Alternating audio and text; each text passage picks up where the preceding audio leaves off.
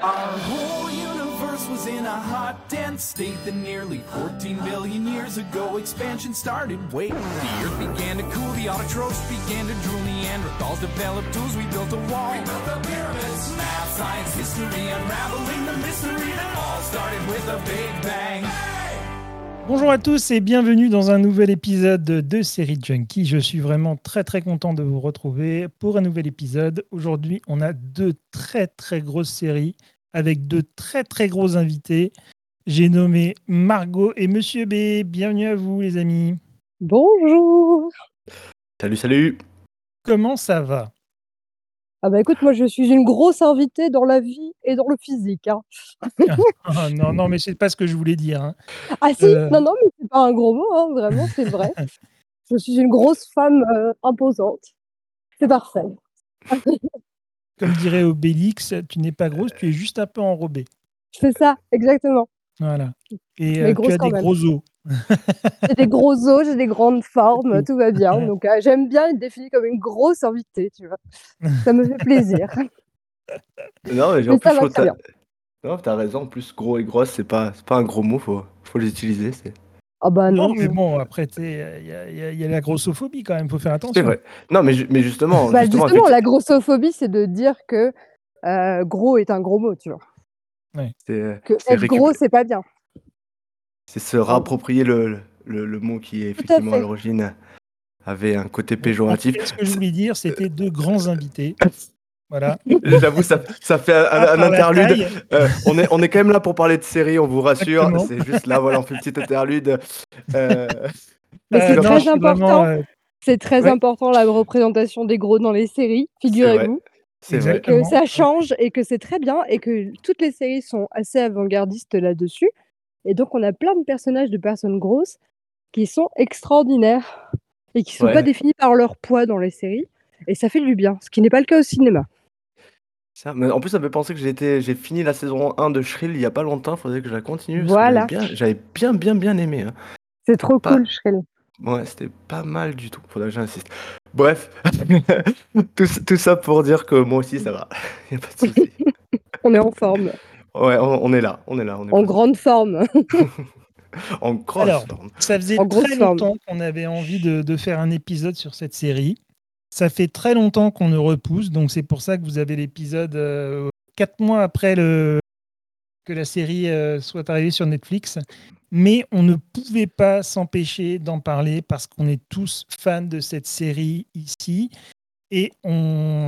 la série s'appelle donc Alice in Borderland, pour ceux qui ne connaissent pas. Voilà, c'est une euh, série euh, japonaise, si, mais, euh, si je ne me trompe pas. Et Mhm. il y a deux saisons, deux saisons sur Netflix.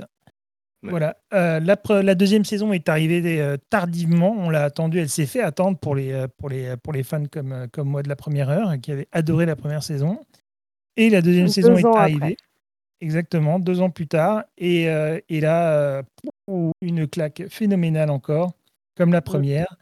Donc, on a décidé de vous en parler parce qu'on a plein de choses à dire, que ce soit sur cette première saison ou la deuxième, qui pour moi aussi mérite euh, un grand euh, coup de projecteur. Et on finira par vous parler aussi d'une très très grosse série qui est arrivée aussi, mais qui est plus dans l'actualité parce qu'elle vient de se finir euh, assez récemment quand même.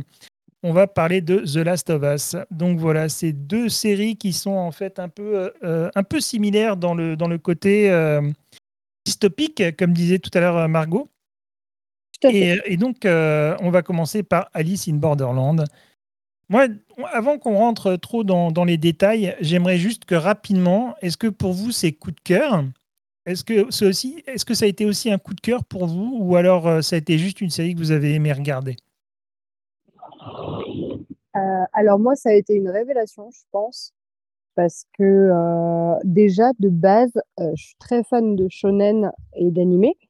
Euh, bon, pour la petite définition, pour ceux et celles qui ne connaissent pas le terme shonen, ça définit en fait un certain style de bande dessinée qui s'appelle manga. Donc le terme est quand même assez répandu, qui correspond littéralement aux bandes dessinées japonaises.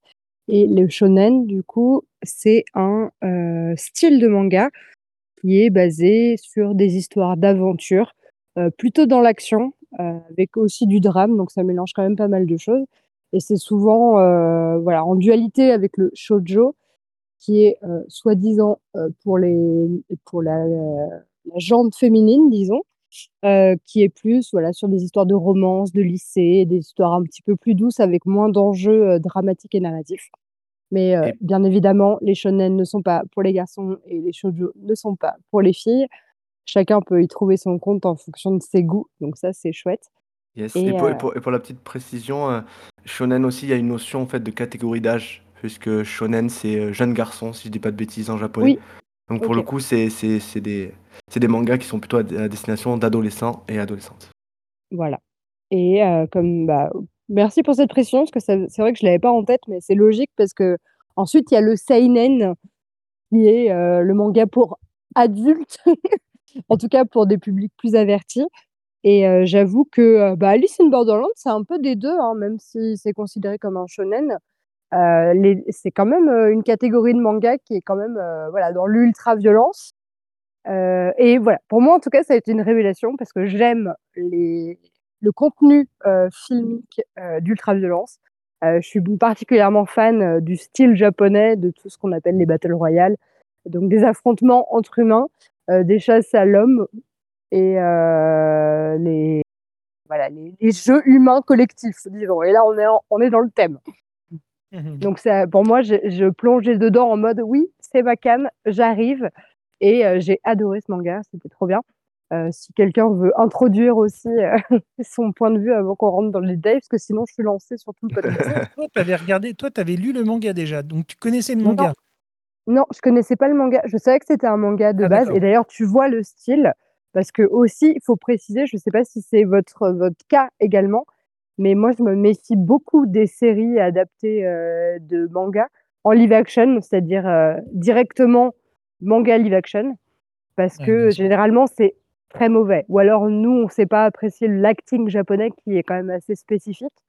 Mais alors, par contre, euh, généralement, les séries ou les films qui nous parviennent de mangas très connus, il y a eu des catastrophes. hein, euh, on cite le, le Mm. grand Dragon Ball Evolution, euh, le Death Note a été un cauchemar.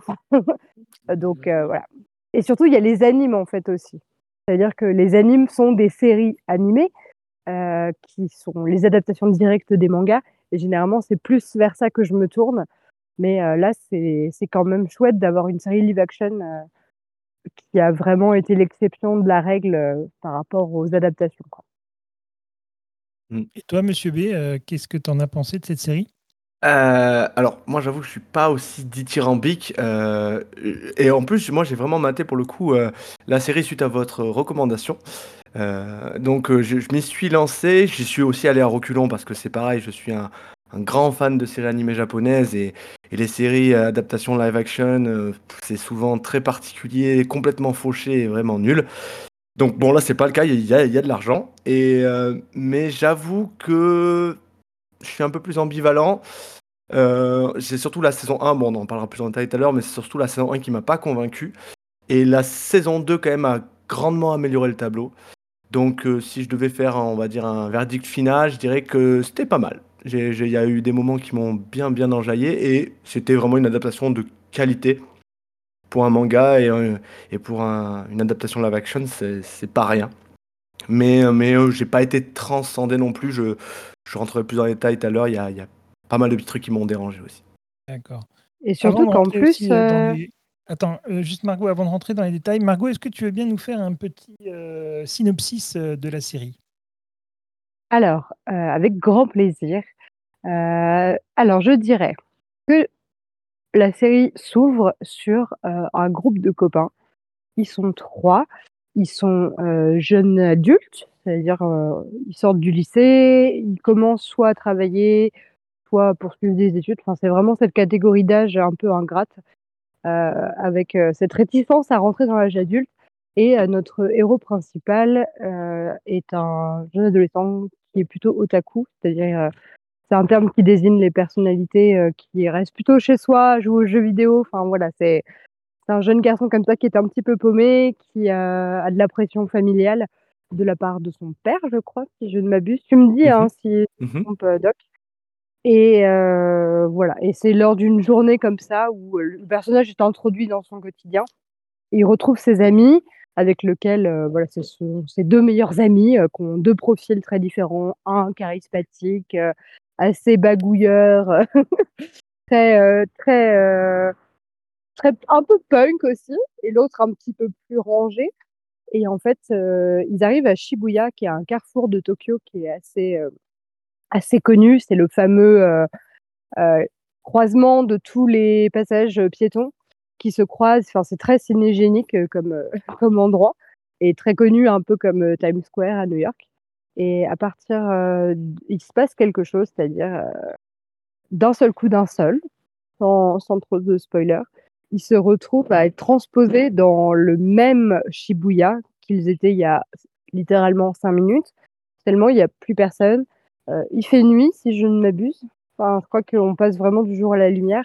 Et en fait, ils se retrouvent avec euh, une sorte de visa imposé où euh, on leur dit qu'ils doivent participer à des jeux euh, dont ils n'ont jamais entendu parler, ils savent pas ce qui leur arrive, et ils sont obligés de jouer à ces jeux pour pouvoir s'en sortir de ce monde qu'ils ne connaissent pas. Et il s'avère que ces visas donnent accès à des jeux de la mort qui sont basés sur les jeux de cartes en fonction des niveaux qu'ils découvrent au fur et à mesure. Donc les cartes traditionnelles, euh, les, têtes, euh, les, chiffres, euh, carreau, pique, as, pas as. Ça, je vais m'humilier devant la France entière. Alors, pique, trèfle, cœur et carreau. Et les têtes qu'on connaît, les as, tout ça. Et en fait, voilà, il y a des niveaux de jeu liés à ces cartes-là qui ont plusieurs psychologies si quelqu'un veut prendre le relais, parce que moi je vais me tromper entre pisse et non, non, non, non, non, mais j'allais justement te dire que là, tu as très bien, je pense, résumé la série pour le coup. C'est exactement ça. Donc, on retrouve euh, l'aventure. Donc, ces trois copains qui, qui vont essayer effectivement de, de, se frayer un chemin dans ce, dans ce nouveau monde et essayer de le comprendre et de se l'approprier pour pouvoir s'en sortir, en fait. Quoi. Donc, euh, non, non, moi, je trouve que tu as très bien fait ça. Il n'y a pas de souci. Mmh. Euh, oui, et donc, je me souviens plus trop de l'épisode 1. Je sais qu'ils découvrent euh, assez rapidement ce qu'ils doivent faire. Mais euh, non, mais c'est ça, Margot. C'est ça. Je, l'ai vu il n'y a pas si longtemps, moi, l'épisode 1. C'est à peu près ça. Il me semble aussi que c'est qu'on bascule très vite dans la nuit quand ils sont transportés euh, à l'endroit où ils sont transportés. Et, effectivement, je crois que très rapidement, il y a un grand écran qui s'allume et qui les, qui les dirige vers un, un immeuble.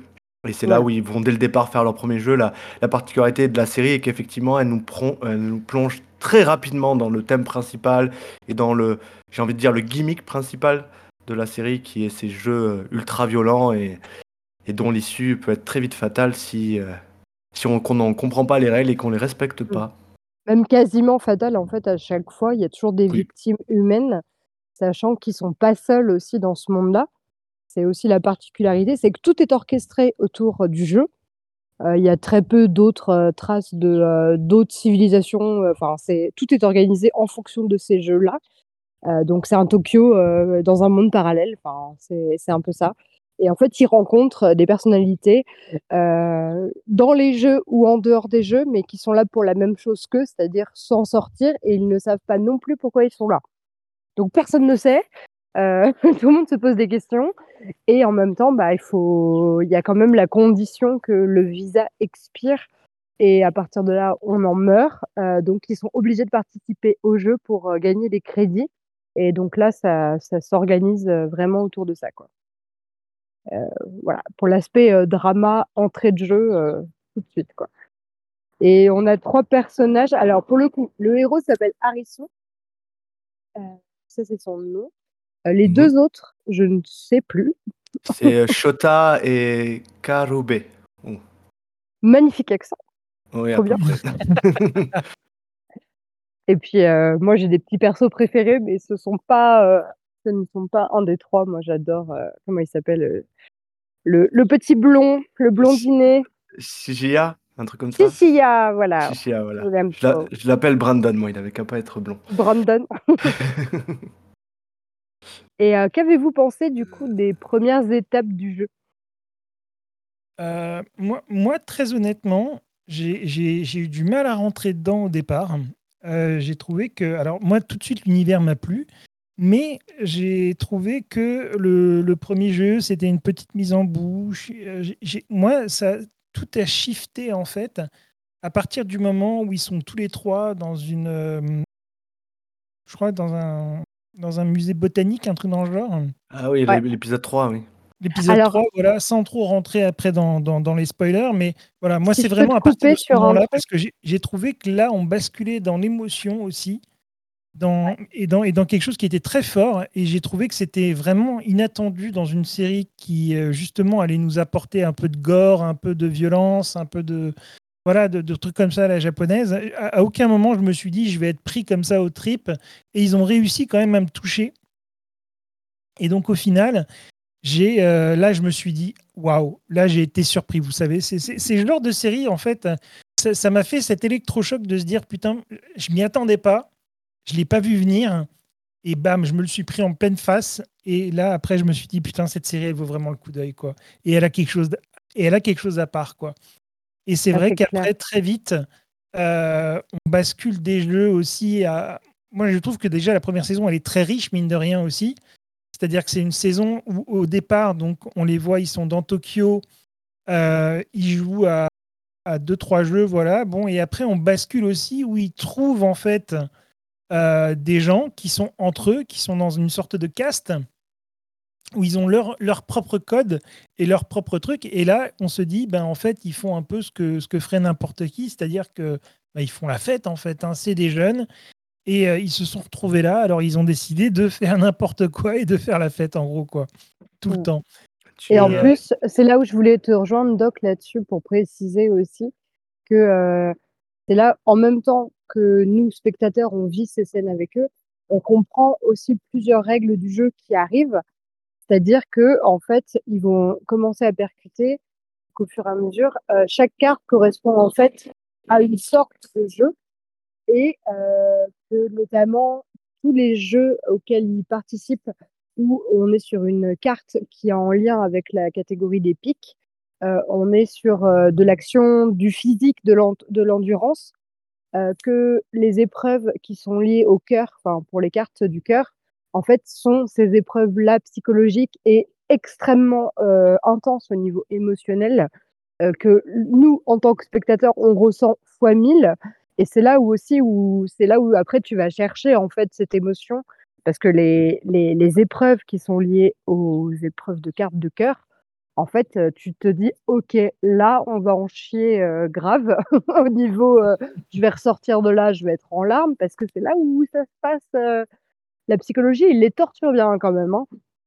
Donc, euh, je te rejoins parfaitement là-dessus. Ce twist, en fait, là, est ultra original dans le scénario que d'avoir des catégories, en fait, de jeux euh, qui changent et euh, qui soient pas que du spectacle, que de l'endurance, que de l'action, mais qu'on ait vraiment des jeux poussés au niveau, bah, ouais, manipulation psychologique, enfin, mettre en péril les amitiés, l'amour, enfin, c'est, c'est ouf, quoi. C'est très complet. C'est. euh, Alors, Doc, tu, tu semblais euh, te retenir un petit peu. Je, je- pense qu'on va parler de la série en profondeur, donc je pense qu'on peut un peu spoiler. Ou, ou il faut Et je se sais limiter. pas. Je sais on pas. peut-être. À partir de maintenant J'ai j'ai- j'ai envie de dire, à partir de maintenant, on va peut-être un peu plus spoiler. Je, Ouais. je pense qu'on aura du En mal à vrai, on tenir a une bien longue- introduit. hein. Ouais, je pense qu'on aura du mal à tenir une longue conversation si on se limite un petit peu vrai. trop. Parce que je pense qu'en fait, l'épisode 3, c'est intéressant d'en parler. Euh, parce que moi, je vais, je vais plutôt me, me mettre euh, dans le camp opposé. Je trouve que l'épisode 3 ne marche pas très bien.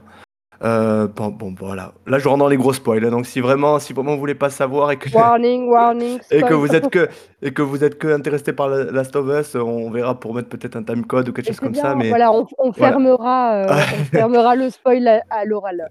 C'est ça, c'est ça.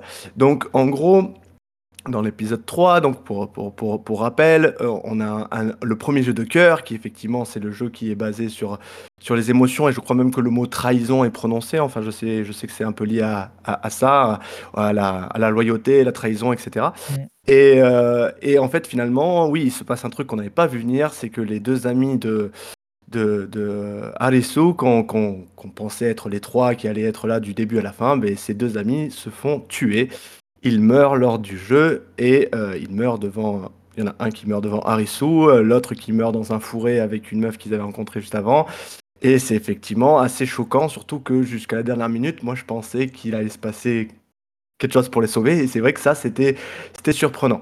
après, quand je dis que je trouve que ça marche pas très bien, euh, bon, le, le, twist, ça, je trouve que ça, ça montre à quel point, enfin, c'est clairement une œuvre adaptée d'un manga parce que c'est clairement un twist de manga, ça. Le fait qu'on mmh. n'est pas dans une série, qu'il n'y a pas un casting à faire durer trop longtemps, que dans le manga, ils se permettent ça parce que c'est du papier, ils font ce qu'ils veulent à ce niveau-là. C'est direct, je me suis dit, ah, c'est vrai que c'est l'adaptation d'un manga. C'est comme ça, les morts ultra surprenantes, souvent, c'est. Alors, c'est pas tout le temps le cas, mais c'est souvent une adaptation d'une œuvre qui, elle, peut se permettre ce genre de choses. Alors qu'en série, d'habitude, c'est un peu plus compliqué de faire ce genre de choses. Mais c'est vrai que ça, en termes de surprise, ça, marche. Ça, je remets pas en cause.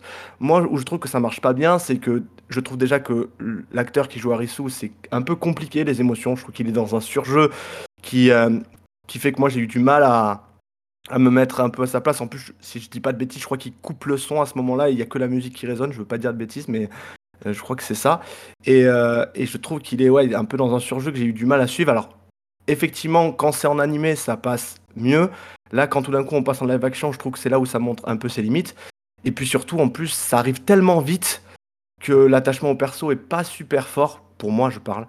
Et, reste que le twist, en fait, pour moi. Et comme moi, je suis pas. Les twists, c'est pas comme ça qu'on m'accroche dans une série.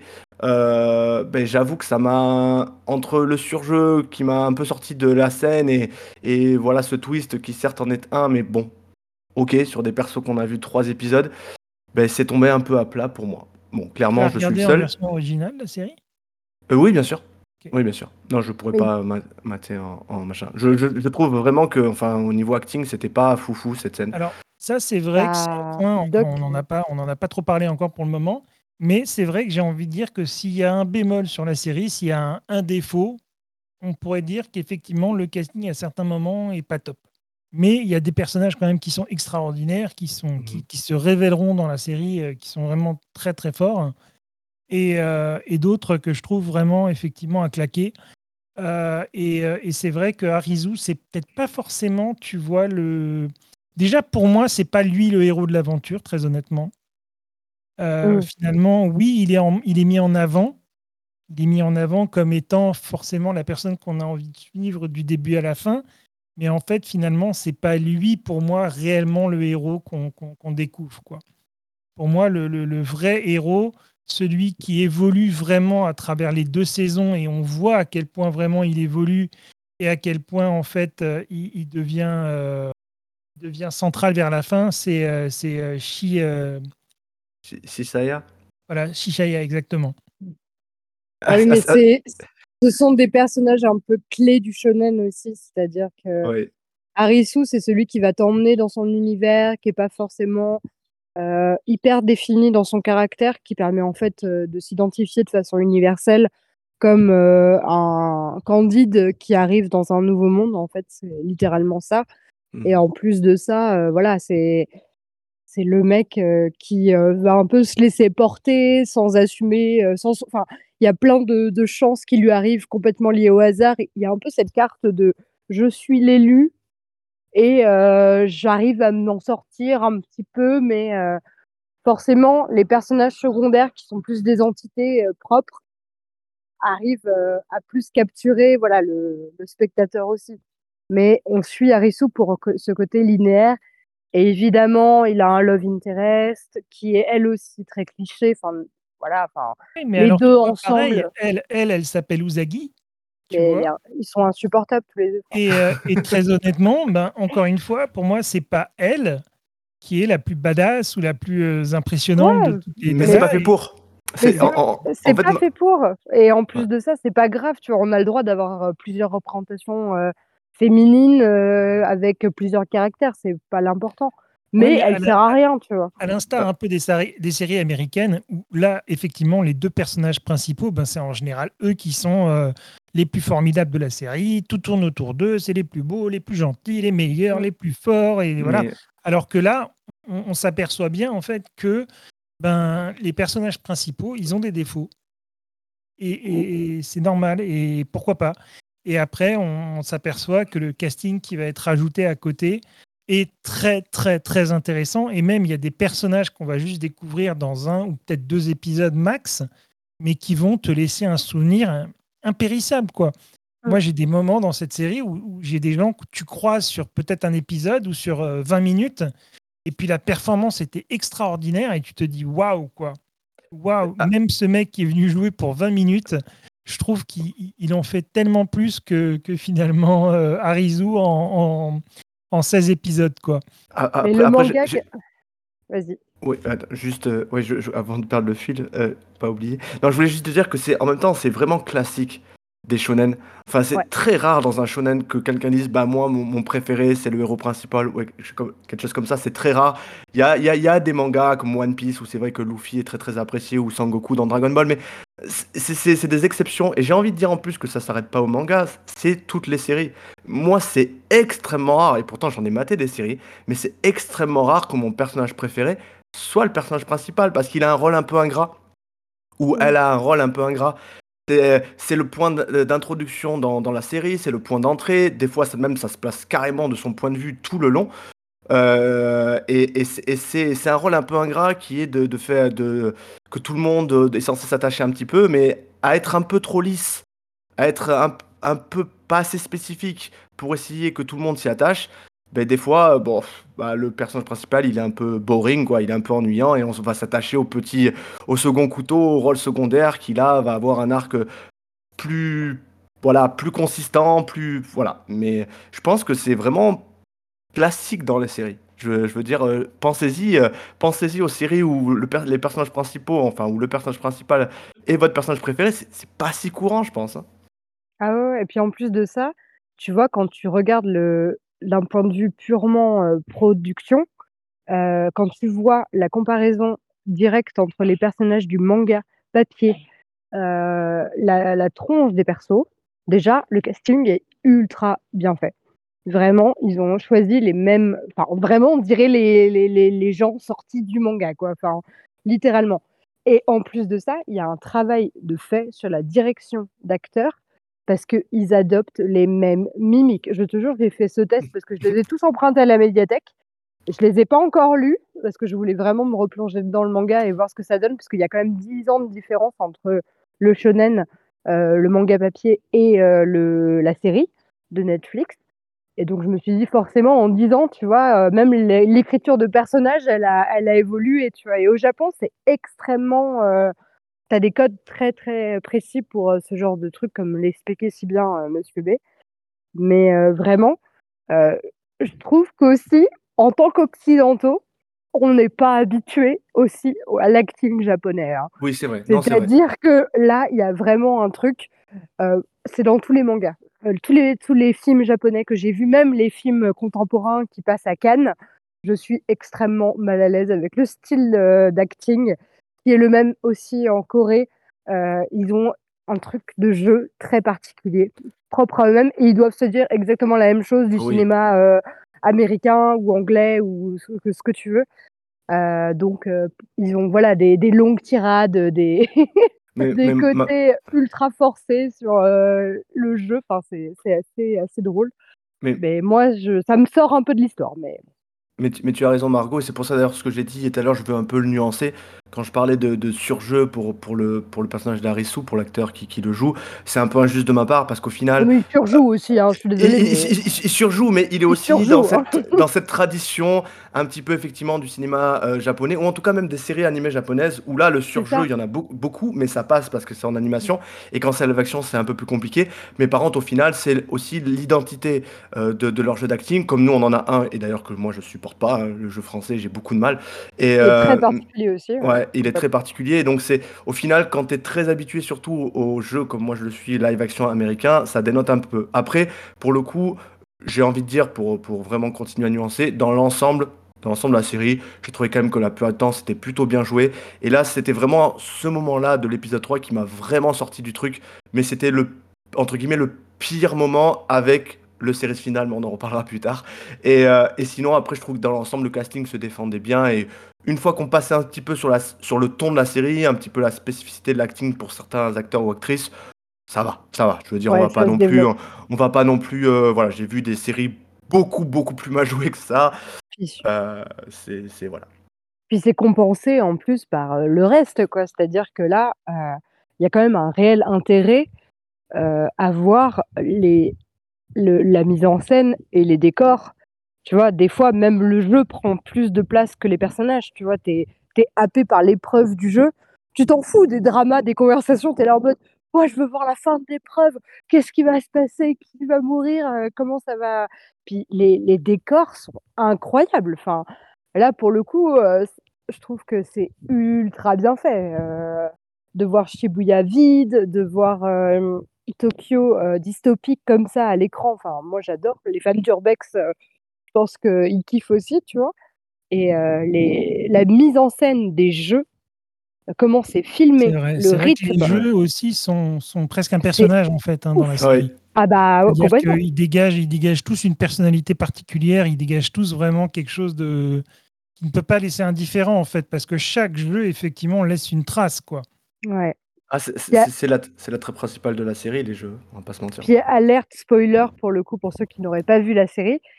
Personnellement, euh, toi, on parlait, enfin là, on parlait de l'intro de la série, mais la fin de la première saison, moi, c'est une des meilleures fins en, termes de cliffhanger que j'ai vu depuis très très longtemps dans les séries que je regardais. C'est-à-dire que là, encore une fois, je fais un gros spoiler alerte, mais en fait, toutes les épreuves des jeux de cartes sont terminées avec euh, les chiffres donc de l'As jusqu'au euh, jusqu'au 10, de toutes les catégories de cartes. Et là, les gars, ils sortent carrément des ballons gonflables pour annoncer que maintenant on va passer aux têtes. Donc euh, les rois, les reines et tout ça sur euh, dirigeables dans le ciel. Donc ils sont tous en train de regarder les dirigeables en mode oh merde, tu vois. Et moi j'étais en mode oh mais ils vont faire quoi après? C'était déjà horrible. Et ça annonce la saison 2 qui est encore mieux au niveau de la mise en scène quoi. Enfin c'est un truc de fou. Euh, t'avais aimé toi Doc le, cliffhanger aussi?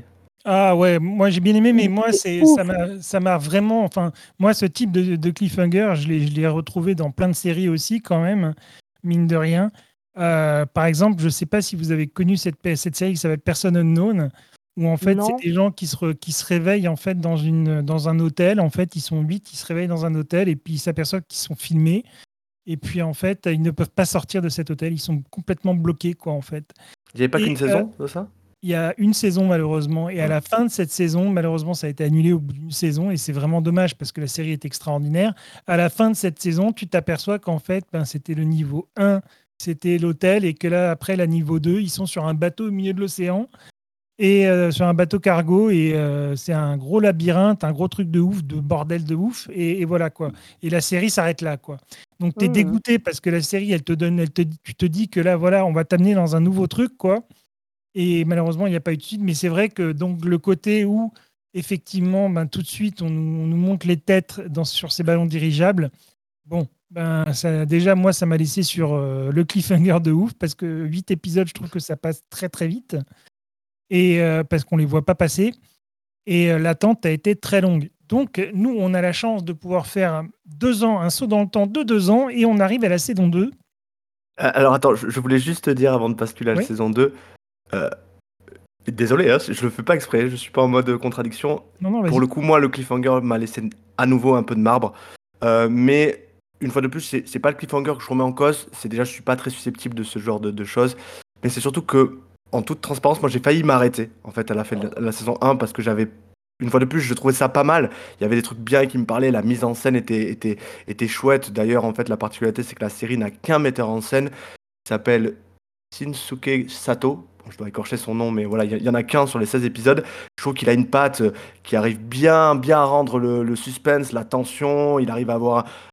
son montage n'est. Enfin, sa, sa, sa façon de filmer n'est jamais brouillonne et on voit bien l'action, on voit bien le truc, donc ça, c'est vraiment un plus. Et, euh, mm. Mais par contre, moi, à la fin de la saison 1, je m'étais attaché quasiment à personne. Et en fait, moi, si je m'attache pas au perso, j'ai pas envie de savoir ce qui leur arrive après. Et finalement, je suis resté. Mais alors, mais ça s'est joué à pas grand chose.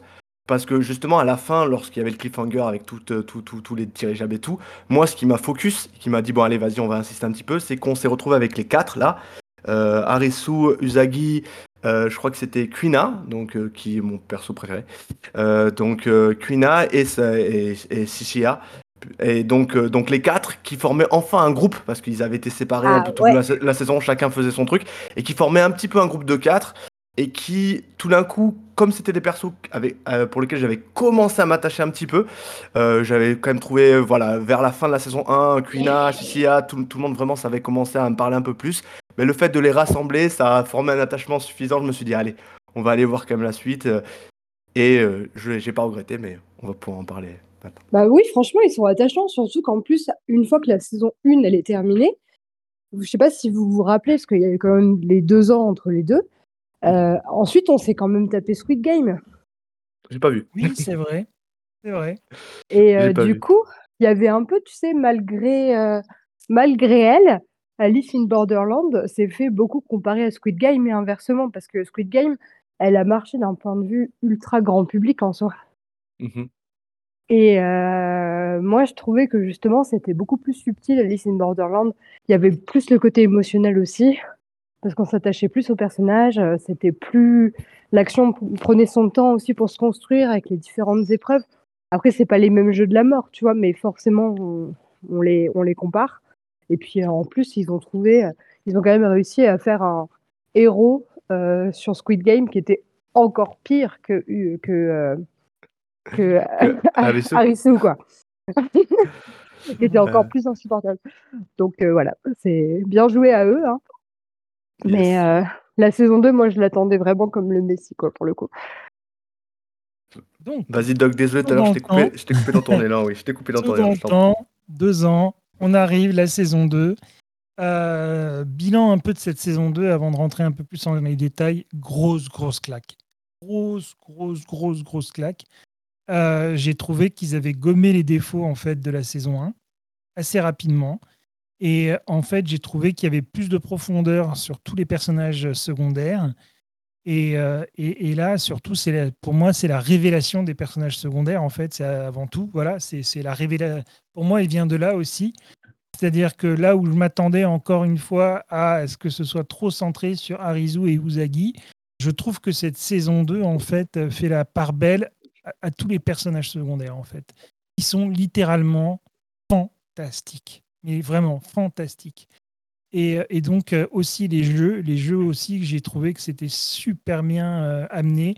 J'ai trouvé que c'était très très bien. Euh, ah vraiment, enfin que ce soit le premier jeu tout de suite quand on arrive dans cette saison 2 ou alors le dernier, c'est parfait, littéralement parfait quoi. J'ai vraiment adoré de A à Z. Et puis on, on, se garde juste la fin pour pour pour les cinq dernières minutes où on va effectivement spoiler la fin aussi. Mais voilà, en gros, moi, mon, ressenti sur cette saison 2, c'est la part belle aux, personnages secondaires surtout. Et, euh, et, aux nanas qui sont absolument incroyables. Quoi. Oh là là là là. Mais, Doc, tu veux pas parler des fesses du 3 de trèfle ou ça se passe comment? On peut. On quand même, euh, le mec est... quand même nu face à la caméra. Il est quand même extrêmement séduisant. Hein, voilà, ah c'est un petit détail. Hein. Il, est très beau, c'est sûr, mais j'ai surtout. Alors, tu, mets le doigt sur un truc, Margot, que moi je trouve super important. C'est que ce qu'a dit Doc, je, suis plutôt d'accord. Effectivement, je trouve que la saison 2 gomme beaucoup de défauts. Comme on a quand même commencé à bien s'attacher au perso vers la fin de la saison 1, ça, ça repart de plus belle. On passe du temps avec. Les épreuves sont vraiment cool. Je trouve qu'une fois de plus, le réalisateur, il est de plus en plus en confiance. La course-poursuite est le premier épisode. Alors que le roi de pique, euh, au départ, on le voit arriver, tuer tout le monde. On se dit, ouais, ok, bon, c'est un tueur dans tous les sens. Finalement, grâce à la mise en scène, euh, c'est vraiment excellente. La, la, poursuite en voiture, et puis on le retrouvera plus tard. Enfin, ça aurait pu être un méchant un peu caricatural qui apportait rien. Et finalement, en fait, les, les moments où il l'affronte sont. Il y a tellement de tension, c'est tellement bien filmé. Enfin, c'est vraiment cool. Et puis surtout, un point super important de la saison 2, et c'est le roi de trèfle pour moi qui a amené ça, c'est qu'on a enfin, je trouve en tout cas, des antagonistes qui valent le détour. Le ah roi de bah, trèfle, effectivement, effectivement, il reste, il reste, on va dire, un épisode, et je crois qu'après, euh, euh, voilà, enfin, où il dépasse un petit peu d'un autre épisode, mais on va dire qu'il a, il a un gros épisode à lui. Et, euh, et alors, au-delà déjà qu'il y a cette mise en scène marrante où, où à chaque fois on croit qu'on va voir, on va voir son sexe et finalement on le voit pas, ça m'a beaucoup fait rire. Et même si c'est assez attendu, je trouvais que c'était bien foutu, mais surtout, en fait, on a enfin des échanges, on a enfin quelqu'un qui n'est pas vraiment méchant, en fait. Il est juste mm. là en train de jouer au jeu, ça s'affronte, ça... et puis le, moment où il affronte justement équipe contre équipe, euh, contre le roi de trèfle avec toute son équipe que t'as pas envie de voir dead non plus, mais en même temps, ben, c'est le jeu, etc. Et j'ai trouvé, c'est là où pour moi, la série vraiment a passé un cap. Euh, des personnages plus attachants, des antagonistes aussi à qui on peut s'attacher, une mise en scène de plus en plus assurée, mais qu'il était déjà, mm. mais voilà, et on, passe un cran dessus, quoi. C'est pour ça que cette saison 2, je l'ai vraiment trop dessus. Comme tu dis si bien, c'est on a des antagonistes qui, en fait, le jeu était l'entité ennemie, mais sans qu'elle soit vraiment personnalisée. On avait juste euh, les visas, les écrans. C'était très très numérique. Et c'est vrai que la, grosse nouveauté du, de la deuxième saison, c'est que ils sont incarnés par des personnages qui sont là. Et en fait, on, a aussi envie de savoir comment eux sont arrivés là. Donc c'est mis, euh, oui comme, enfin, on s'attache à eux en mode. Euh, waouh, les gars, c'est des citoyens de ce monde, donc ce monde a vraiment une vocation à rassembler des gens, qu'est-ce qui se passe? Donc ça prend vraiment un cran au-dessus et les intrigues, du coup, se, multiplient. Et c'est ça qui est passionnant à suivre, quoi. Il y a plusieurs angles d'attaque euh, et c'est trop bien. Enfin, c'est trop, trop cool. Bien dit, bien dit, bien dit. Euh, tu, tu peut-être qu'on rentre un peu plus dans les, les spoilers, Doc ou... Euh? Ouais, vas-y, vas-y, vas-y, vas-y, je t'en prie. Voilà, de, ce que j'ai trouvé dans, dans cette, de cette saison aussi qui marchait bien, donc comme je disais, les antagonistes, une mise en scène toujours efficace. Et puis après, effectivement, euh, la particularité, de toute façon, de, de Alice in Borderlands, c'est que c'est une série plot-driven. En gros, c'est une série qui vraiment, c'est son plot, son histoire qui fait avancer les choses. Et surtout dans la saison 1, euh, le développement des persos, il est vraiment réduit à son strict minimum. Bon, finalement, ils se calment un peu, ils équilibrent un petit peu en saison 2. Et je trouve que c'est ça qui fait que ça marche un peu mieux. Enfin, ça, c'est mon avis. Mais après aussi, l'avantage, c'est que la saison 2 est la dernière. Hein. il n'y en aura pas d'autres. Hein. ça, clôture la série. Donc, ça permet aussi que 8 épisodes, même s'ils sont assez longs, ils font en moyenne une heure, mais les choses quand même avancent assez vite. Euh, il y a des moments vraiment gros suspense. Je crois que c'est Shishia qui a les meilleurs jeux, notamment celle où il se retrouve enfermé dans une prison, où il faut se dire le, le euh, quel est quel est le si c'est si c'est trèfle, pic ou carreau ou cœur qu'on a dans, dans, le coup, et donc on peut pas le voir parce qu'il n'y a pas de miroir. Et, euh, et, il faut trouver la confiance de quelqu'un. Et ça, j'ai trouvé que c'était ouais, c'était vraiment cool. Puis il faut dire que l'acteur joue bien, le personnage est très charismatique. Donc c'est un personnage très classique de shonen, euh, le, plutôt beau gosse, toujours calme, qui stresse jamais, et ça marche bien. Et pourtant, quand tout d'un coup, euh, ben, il a... Il se retrouve tout seul, qu'il n'a plus son binôme, ben on a quand même un petit peu peur pour lui. On se dit, parce que justement, et c'est là où ça marche quand même plutôt bien, le fait qu'ils aient tué un peu tout le monde en saison 1, on se dit, bah tout le monde peut mourir à tout moment. Hein. Et, donc, euh, ça, ça, marche. Et puis, et puis surtout, après aussi, ben, comme je disais, hein, euh, le roi de pique qui aurait pu vraiment être assez anecdotique, parce qu'il vraiment, en lui, en tant que perso, il n'apporte pas grand-chose, mais par contre, la fonction qu'il occupe, euh, cette espèce de machine à tuer inarrêtable à la limite du Predator, quoi, ben, ça donne l'épisode 7, qui, pareil, en termes de tension, d'action, etc., moi, m'a coaché, quoi. Et, et à part l'espèce de passage flashback, on comprend rien. Je sais pas pourquoi ils ont mis ça. Euh, ben c'était, c'était, fort, quoi. Et, une fois de plus, à force de passer du temps avec les persos, on finit par bien s'attacher. Et ouais, la, la, saison 2 est une réussite. Euh, et euh, bon, après, on parlera du série finale plus en détail. Ben, Donc, je, te laisse la parole. On va, pouvoir, commencer rapidement à aller dessus, je pense. moi, ça a été le, le choc. Le choc, cette cette, euh, cette fin de, saison, vraiment. Euh, je m'attendais pas du tout à ce que finalement ce soit ça. Mmh. C'est euh, très sci-fi, très, euh, très Lost, quelque part aussi. J'ai pensé à Lost aussi à la fin de cette saison. Un peu, oui. Et, et, donc, en fait, pour faire simple, en gros, on apprend en fait à la fin de la série qu'en fait, ce qui s'est passé, c'est que c'était que euh, quelque part, ben, en fait, c'est une sorte de purgatoire qu'ils ont, ont eu tous. C'est-à-dire qu'en fait, euh, on retrouve ceux qui s'en sont sortis et on s'aperçoit qu'en fait, il y a une météorite qui a atterri sur Shibuya et que là, euh, il y a eu des morts par milliers. Et donc, en fait, les seules personnes qui s'en sont sorties, ce sont finalement les gens qui ont gagné les jeux et qui s'en sortent à la fin, en fait. Mmh et donc, on les retrouve après dans Tokyo, et effectivement, ce Tokyo qui finalement est normal, où effectivement, on s'aperçoit que eux ne se connaissent pas. Voilà, ils, reprennent connaissance, mais ils ne se connaissent pas. Mais ils ont quand même un espèce de, sentiment de déjà vu quand même quand ils se croisent. Il y a quelque chose qui les, qui les titille. Ils comprennent pas trop ce qui se passe, mais il y a quelque chose quand même, quoi. On sent qu'il y a un, il y a voilà, il y a, un petit quelque chose. Et donc moi, j'ai vraiment beaucoup beaucoup aimé ce série finale. Et en plus, que j'ai encore plus adoré, c'est que j'ai trouvé que euh, même si la série s'arrête un peu comme le manga, c'est-à-dire que voilà, on a enfin la fin de l'histoire, ils auraient pu faire une saison 3 parce que je trouve que le clin d'œil à la fin est fantastique avec cette espèce de Joker qui est posé sur la, sur la Ah table oui, de, la, de la- Mais attends, Doc, on sait pas s'il va y avoir une saison 3. Normalement, non. Normalement, non. Je, je- Oh non c'est- Normalement, non. C'est- C'est pas pas de saison prévu. 3 finalement.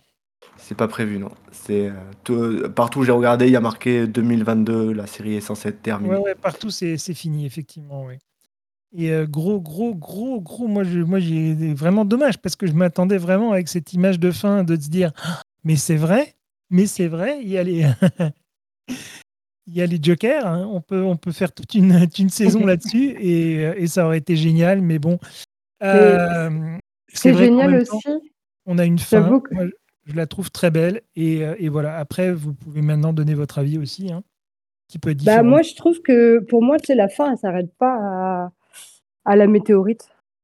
Pour moi, elle enfin, la vraie scène de fin, pour, et qui d'ailleurs, pour moi, relève du génie en termes de scénar, euh, qui est assez novateur aussi dans les mangas, parce que j'ai jamais revu ça. Et j'ai jamais trop vu ça dans les séries, à part dans Sherlock, ce procédé a été utilisé. C'est euh, que, en fait, la saison 1 a laissé place à, aux théories des fans sur ce qui se passait, de pourquoi ils étaient dans ce monde-là, pourquoi ça ressemble à un univers parallèle, le pourquoi, d'où vient le jeu et pourquoi ils sont là. Et moi, ce que j'aime bien, c'est lors de la dernière épreuve finale, qui est en plus une référence directe à, au titre qui est Alice in Borderland. Là, on est sur euh. Alice in Ah, Wonderland. on-. On on n'en a la... parlé de ça un petit peu aussi du côté Bah oui. euh, clin d'œil de Alice euh, au Pays des Merveilles. Parce ça. que donc, bon, ben, Alice in Borderland, c'est donc Alice au Pays des Merveilles. Et donc, en fait, on a plein de références. On, on voit bien que c'est vraiment, enfin, c'est très, très bien fait de ce côté-là. Euh, On a des milliards de références euh, à l'histoire, quoi. Mais surtout, euh, voilà, la- pour moi, la scène la plus euh, anecdotique sur la fin, c'est vraiment quand elle commence à leur demander à eux, enfin, elle leur parle en disant, euh, ouais, mais là, vous êtes dans une expérience de réalité virtuelle parce que, voilà, vous vous faites chier dans l'avenir et vous rejouez une scène d'ultra-violence pour vous sentir vivant. Et après, elle leur dit, ah, ah, c'est pas vrai. Et toi, t'es là en mode spectateur, mais putain, ça se tenait, on avait tous les éléments pour dire que c'était OK.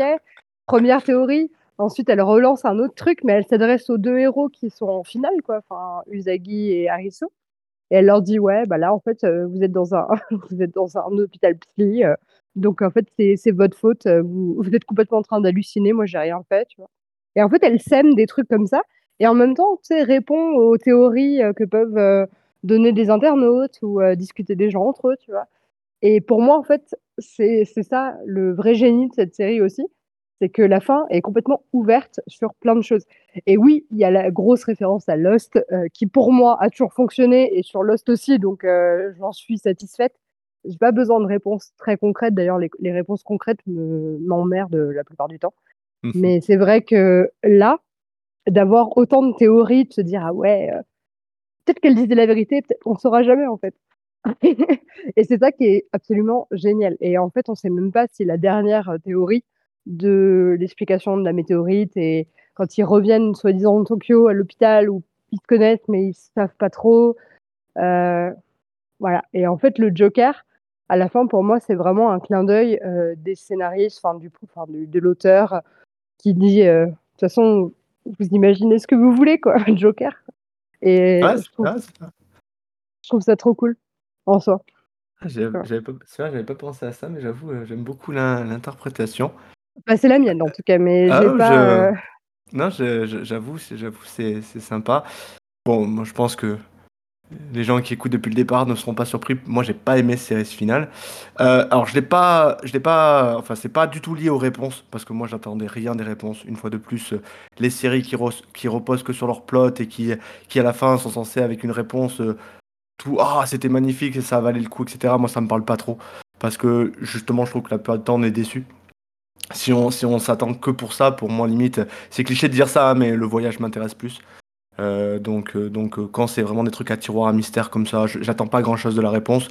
Donc, euh, qu'à la fin, ce soit une météorite qui tombe et qu'en fait, au moment où ils sont entre la vie et la mort, ils sont dans un univers parallèle où ils jouent à des jeux et ceux qui vivent vivent dans la vraie vie et ceux qui meurent meurent. Ok, pourquoi pas, il y a aucun souci. Mais non, moi j'ai pas du tout aimé pour un truc assez simple, hein, c'est que bon, le final fait 1h20. Moi déjà j'ai beaucoup de mal avec cette euh, façon-là de faire les séries qui maintenant les épisodes des fois sont des mini-films. Euh, alors on verra dans une autre série qu'on va parler juste après que des fois ça marche bien quand même aussi, mais je trouve que ça rend l'exercice encore plus périlleux. Et là j'ai trouvé en fait que, que, le, que la série finale avait un, un pacing vraiment mauvais quoi. C'est le, moment où, c'est interminable, le moment où ils sont effectivement dans l'espèce d'hallucination dans l'hôpital psychiatrique. Et vas-y que je te dis, euh, ah, viens, et vas-y que non, et ça dure une demi-heure, enfin j'exagère à peine. Et en plus, je trouve que c'est too much le côté de s'ouvrir les veines pour faire réagir. Enfin, ça, c'est vraiment tiré d'un manga. Ça, ça, ça, pour le coup, ça me sort de la série de suite parce que je trouve, j'arrive pas, j'arrive pas à y croire en fait. Oh, puis les veaux, quoi, les deux veaux, là, dont on a rien à. Donnez-nous les autres, là, on sait pas ce qu'ils deviennent, ils sont en train de crever dans un coin de trottoir. Euh, montrez-nous cela plutôt. ma, ma, ma, suspension de constater la crédulité, on prend trop cher, j'arrive pas à la maintenir. Et, et en fait, ça m'a fait un truc que ça m'avait jamais fait dans une série. C'est que j'ai commencé à taper du pied. Alors, faut savoir que je suis quelqu'un de très anxieux naturellement. Mais j'ai commencé à taper du pied sur au sol et j'avais limite envie d'avancer la scène parce que ça me rendait fou quoi. Ça, ça, je, je, dis mais euh, ok mais vous voulez faire ça ok j'ai compris ce que vous voulez faire mais allez allez on avance là c'est ça marche pas là. Et alors c'est très perso hein, je dis pas que c'est ce qui se fait passer réel c'est vraiment, vraiment comment j'ai vécu le truc mais euh, j'ai trouvé que résultat après après l'épisode 7 tellement tellement super tellement plein d'action enfin même pas besoin d'action, en plus, c'est juste que c'était intense, mais intense dans le bon sens du terme, tu voyais pas les minutes passer. Là, ils ont voulu faire un autre jeu plus psychologique. Ok, très bien, les jeux psychologiques, ça a bien marché dans le passé dans la série. Et là, je trouve qu'ils se, loupent. Alors, peut-être que Margot a raison, hein. peut-être que c'est le fait d'avoir misé sur, euh, les personnages d'Uzagi et Harisu, joués peut-être par les acteurs et actrices les, entre guillemets, les plus faibles du casting qui n'arrivent pas à porter le truc. C'est possible aussi, mais résultat, moi, ça m'a saoulé. Et après, arriver, arriver à la réponse finale, Osef, en plus, parce que j'en attendais pas grand-chose, donc c'est dommage parce que j'ai vraiment adoré la saison 2, mais le série finale, quand c'est terminé, j'ai fait, voilà, c'est bon. Mm. c'est bon, j'ai eu ma dose, euh, vas-y, on, passe, on passe, passe, à la suite. Alors qu'effectivement, le troll sur les réponses est en mode, ah mais non, c'est pas ça. J'ai trouvé ça drôle, le premier Et oui, c'est ça, c'est de la torture aussi, parce que pour moi, c'est elle, la reine de cœur, tu vois. Surtout que c'est, elle, elle, leur, elle leur dit, en fait, là, euh, vous pouvez gagner même sans avoir trouvé la solution. C'est vraiment genre, euh, en fait, il s'agit pas de, jeu en soi, c'est vous qui décidez euh, quelle version vous souhaitez. Quoi. Et, euh, non, c'est sûr, c'est sûr. Et pour moi, le, la, la, clé de cette saison 2, enfin moi j'ai adoré cette épreuve, c'était l'épreuve de, de Shishiya qui était le valet de trèfle, le valet de cœur, pardon. Donc pour moi, c'est la meilleure. c'est ma préférée de tout le, toute la série. Quand il est dans la prison là? Dans la prison où, ils doivent, où, ils doivent, se dire le signe, c'était trop J'en ai, j'en ai parlé tout à l'heure. C'est trop bien, c'est trop bien. c'était, non, c'était, trop cool. Oh, enfin bref, voilà. Je, je comprends ce qu'ils ont voulu essayer de faire dans le série finale, mais pareil, le moment où ils sont en train de jouer au, au bilboquet, je sais pas quoi, là j'ai oublié le nom du truc, et que, et que finalement... Oh, le croquet là, c'est un truc de bourgeois dont je connais pas, désolé. c'est les Anglais, ça, normalement. C'est euh, Alice, Alice, euh, Alice, in Wonderland, la ref. Euh, non, non, mais. Et, et, et le fait qu'à un moment donné, elle, elle essaye de l'antisser à poser des questions et que lui se met à poser des questions alors qu'on n'en a rien à cirer et qu'il assiste pendant 10 minutes jusqu'à tomber dans un espèce. Bref, ça m'a saoulé. Mais, mais sinon, dans l'ensemble, c'était bien. Dans l'ensemble, c'était cool quand même. C'était une bonne série. C'était trop bien. Je vais me la remater, je pense. elle, était... elle est quand même trop, trop géniale. Et oui, parce que je pense que la beauté aussi de cette série, c'est que qu'on l'aime, eh, excusez-moi, la beauté aussi de, cette série, qu'on l'aime ou qu'on la déteste, je pense qu'elle ne peut pas vous laisser indifférent en fait. Je pense qu'elle va forcément générer euh, chez les gens qui la regardent une émotion. Ça, c'est pour moi, c'est évident quoi. Et, euh, donc après cette émotion, elle peut être positive, parfois elle est négative, qu'on l'a vu avec euh, Monsieur B. Il n'a pas aimé certaines choses. Donc voilà, mais en tout cas, voilà, l'essentiel, je pense aussi, et quelque part, c'est aussi la beauté de, de, de, ces séries-là, c'est qu'elles ne nous laissent pas indifférents. Quoi. Et après, euh, libre à mm. chacun de d'y trouver ou pas son compte. Quoi. Mm. Totalement. c'était une proposition. Euh, c'était une chouette proposition. De toute façon, pour moi, toutes les séries sont importantes et ont leur place. Hein. Il n'y a, pas, a pas de série qui ne devrait pas exister. Mais euh, clairement, Alice in Borderland, c'est une proposition intéressante qui en plus a largement dépassé les frontières du Japon, alors que les séries d'action japonaises, contrairement aux animés, c'est rarement le cas. Et, euh, ouais, je, je, regrette pas d'avoir suivi votre conseil de l'avoir maté. Il y, a, zéro regret, il n'y a pas de souci. Bon, on va passer maintenant euh, au, gros morceau. on va s'attaquer à un autre mastodonte. Alors celui-là, par contre, il, a fait il a fait beaucoup de bruit. Et très honnêtement, c'est marrant parce que je m'attendais pas à un carton comme ça. Euh, c'est une série qui m'a beaucoup surprise euh, de par son contenu. Mais après, finalement, quand on connaît euh, d'où elle vient, on s'aperçoit qu'en fait, finalement, ils ont, ils, ont, ils ont été très forts. Quoi. Donc, on va vous parler de Last of Us, la série qui est arrivée donc sur HBO. Last of Us, pour la petite histoire, donc c'est un jeu qui est sorti sur PlayStation à l'origine et qui n'est pas tout jeune d'ailleurs, hein, qui n'est pas tout jeune. C'est un jeu de PlayStation 3, si mes souvenirs sont bons. Oui, il a, il a 10 ans. Il a 10 ans exactement, donc c'est un et, euh, donc en fait euh, faire faire un jeu comme ça, enfin sortir une série sur un jeu, finalement c'est euh, on s'attaque on s'attaque déjà à un très très gros jeu qui a, qui a cartonné enfin dans le monde du vidéoludique, ça a été une très très grande réussite, mais comme c'était une exclusivité sur PlayStation, ça n'a peut-être pas touché le grand public comme ça aurait dû aussi.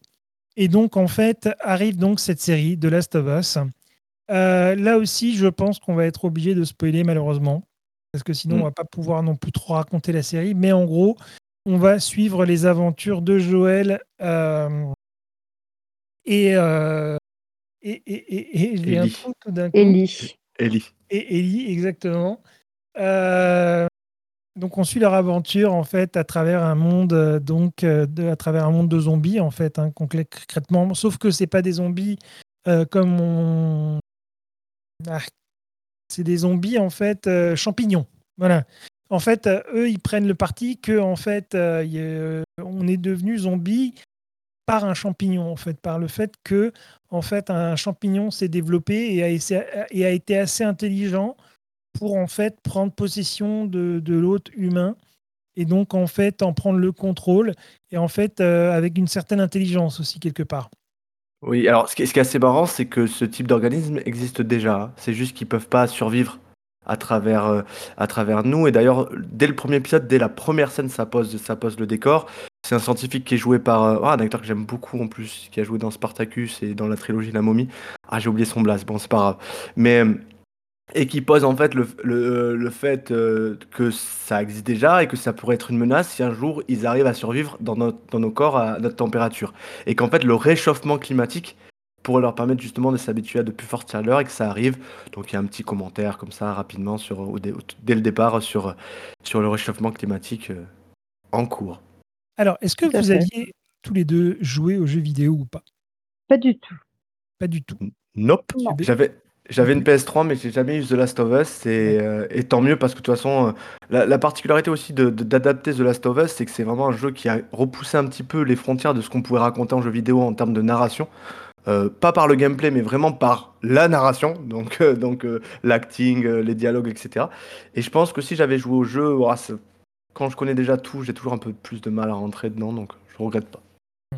Alors moi, j'ai joué au jeu, mais après. Ah, ok. Voilà, je me suis fait récemment, ces derniers, jours, ces derniers jours, parce que j'avais envie de le découvrir. Et, euh, et donc, euh, bon, parlons, euh, parlons peu, parlons bien. Moi, j'ai adoré, adoré, adoré, adoré. J'ai trouvé que la série reflétait extraordinairement bien le jeu. Mais bon, ça, c'est un, un, volet, en fait, qu'on va, on va peut-être en parler très rapidement. Mais c'est une des raisons pour lesquelles je pense que les fans du jeu ont adoré, en fait, la série c'est que je vais pas mentir si je vous dis que 50% de la série, 50% des plans de la série sont déjà dans le jeu. C'est-à-dire qu'en fait, ils ont repris vraiment en fait les cinématiques qu'on a dans le jeu, littéralement, ils les ont portés sur un grand écran, quoi. Et, euh, donc, en fait, euh, je pense, et ça a été un choix vraiment gagnant pour moi parce qu'en fait, ils le font à des moments qui sont très importants et très intéressants. C'est pas du 100%, forcément. Ils se sont pris aussi quelques libertés mais j'ai vraiment trouvé qu'ils avaient su le faire de façon intelligente.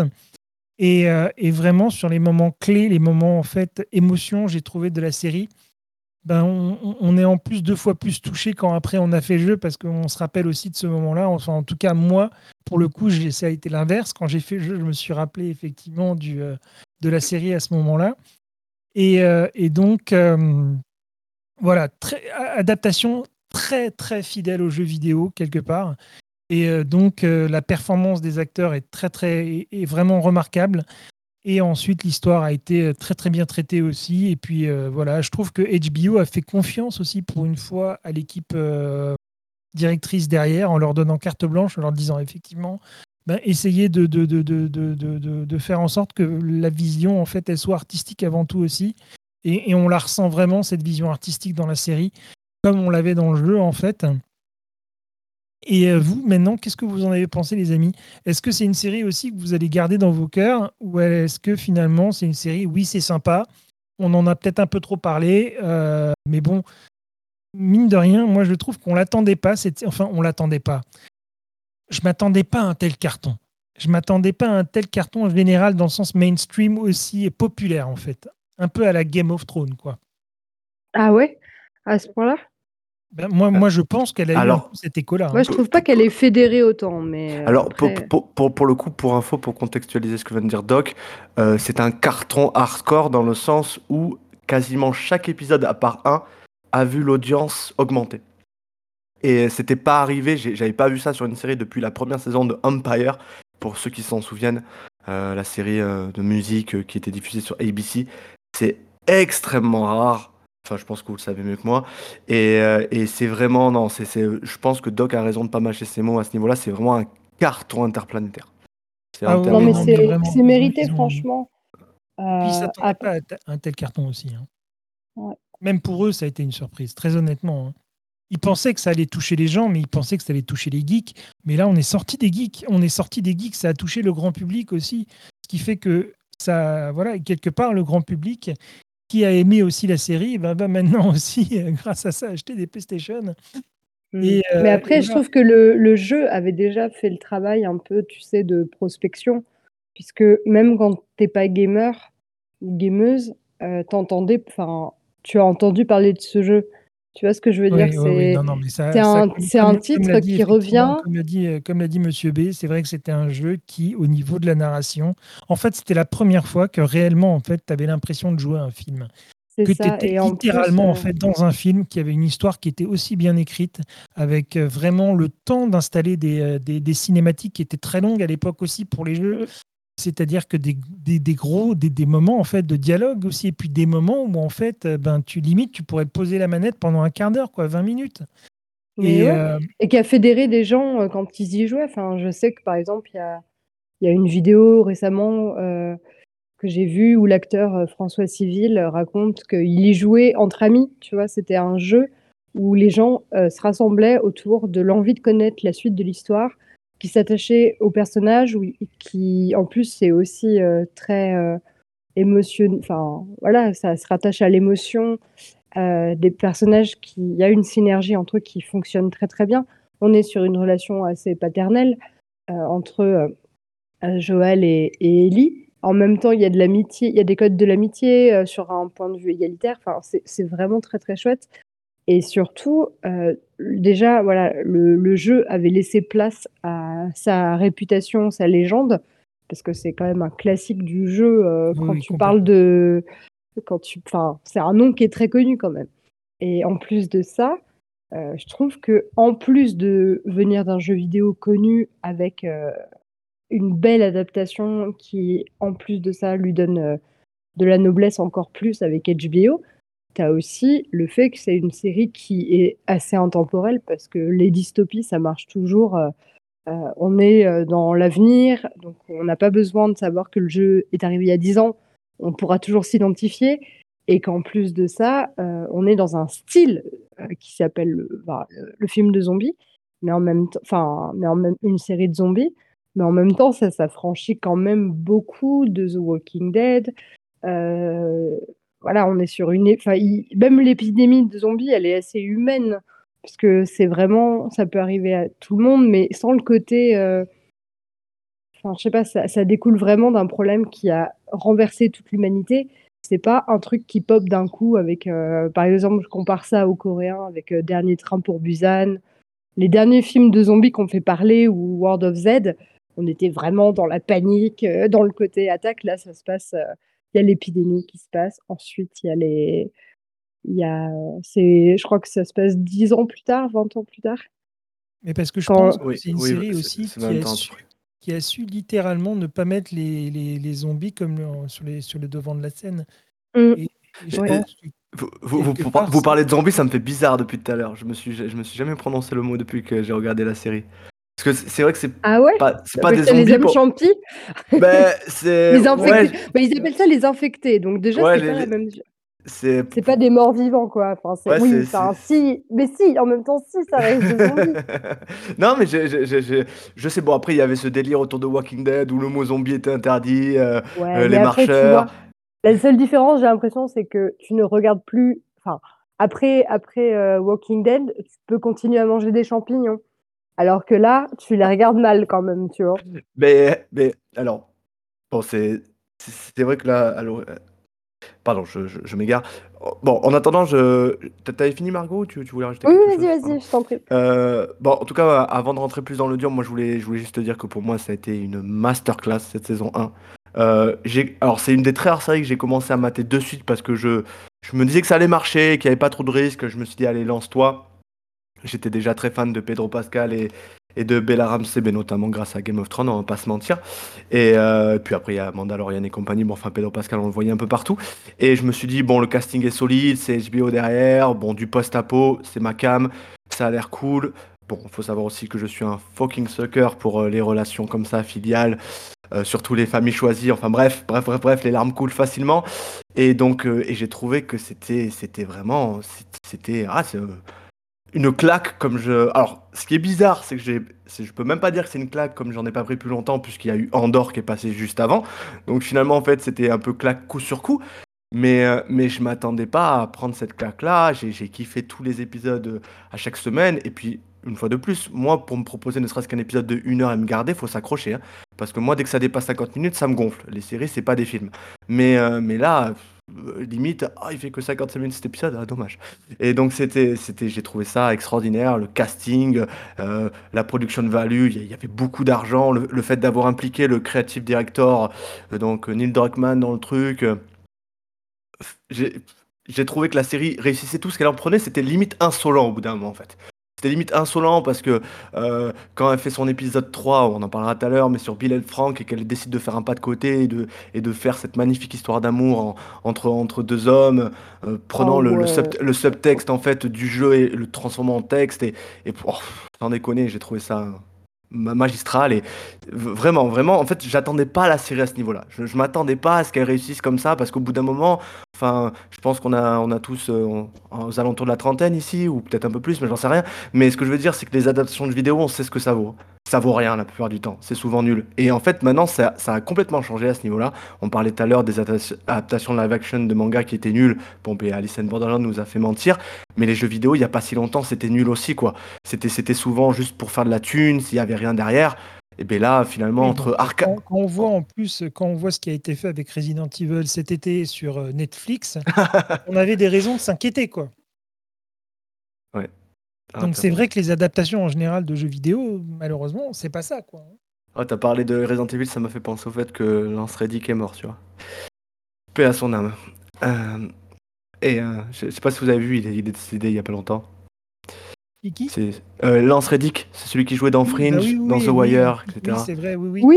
Oui, c'est vrai. Fringe. ça m'a foutu un gros coup derrière la Ouais, tête. moi aussi, moi aussi, ouais. Il est mort jeune en plus. hein. Ah ouais, à peine 60 ans, c'est super jeune. Ouais, non, non, ouais, incroyable. Incroyable, Incroyable acteur, incroyable acteur. Un, un monstre. Un monstre, cet acteur. Bon, qu'il repose en paix. Et, euh, non, non, mais c'est c'est vrai, voilà, il y, a- il y a eu plein d'adaptations qui, qui, qui étaient nulles en jeu vidéo, et là, il y, a- il y a eu vraiment Arkane. Euh, il paraît que le dernier film Super Mario est super cool. euh, On a eu The Last of Us. Enfin, vraiment, il y a- les gens ont décidé de- d'y mettre l'argent et, de, et aussi d'essayer, bah, je sais pas, de confier le truc qui avait de l'envie, du talent.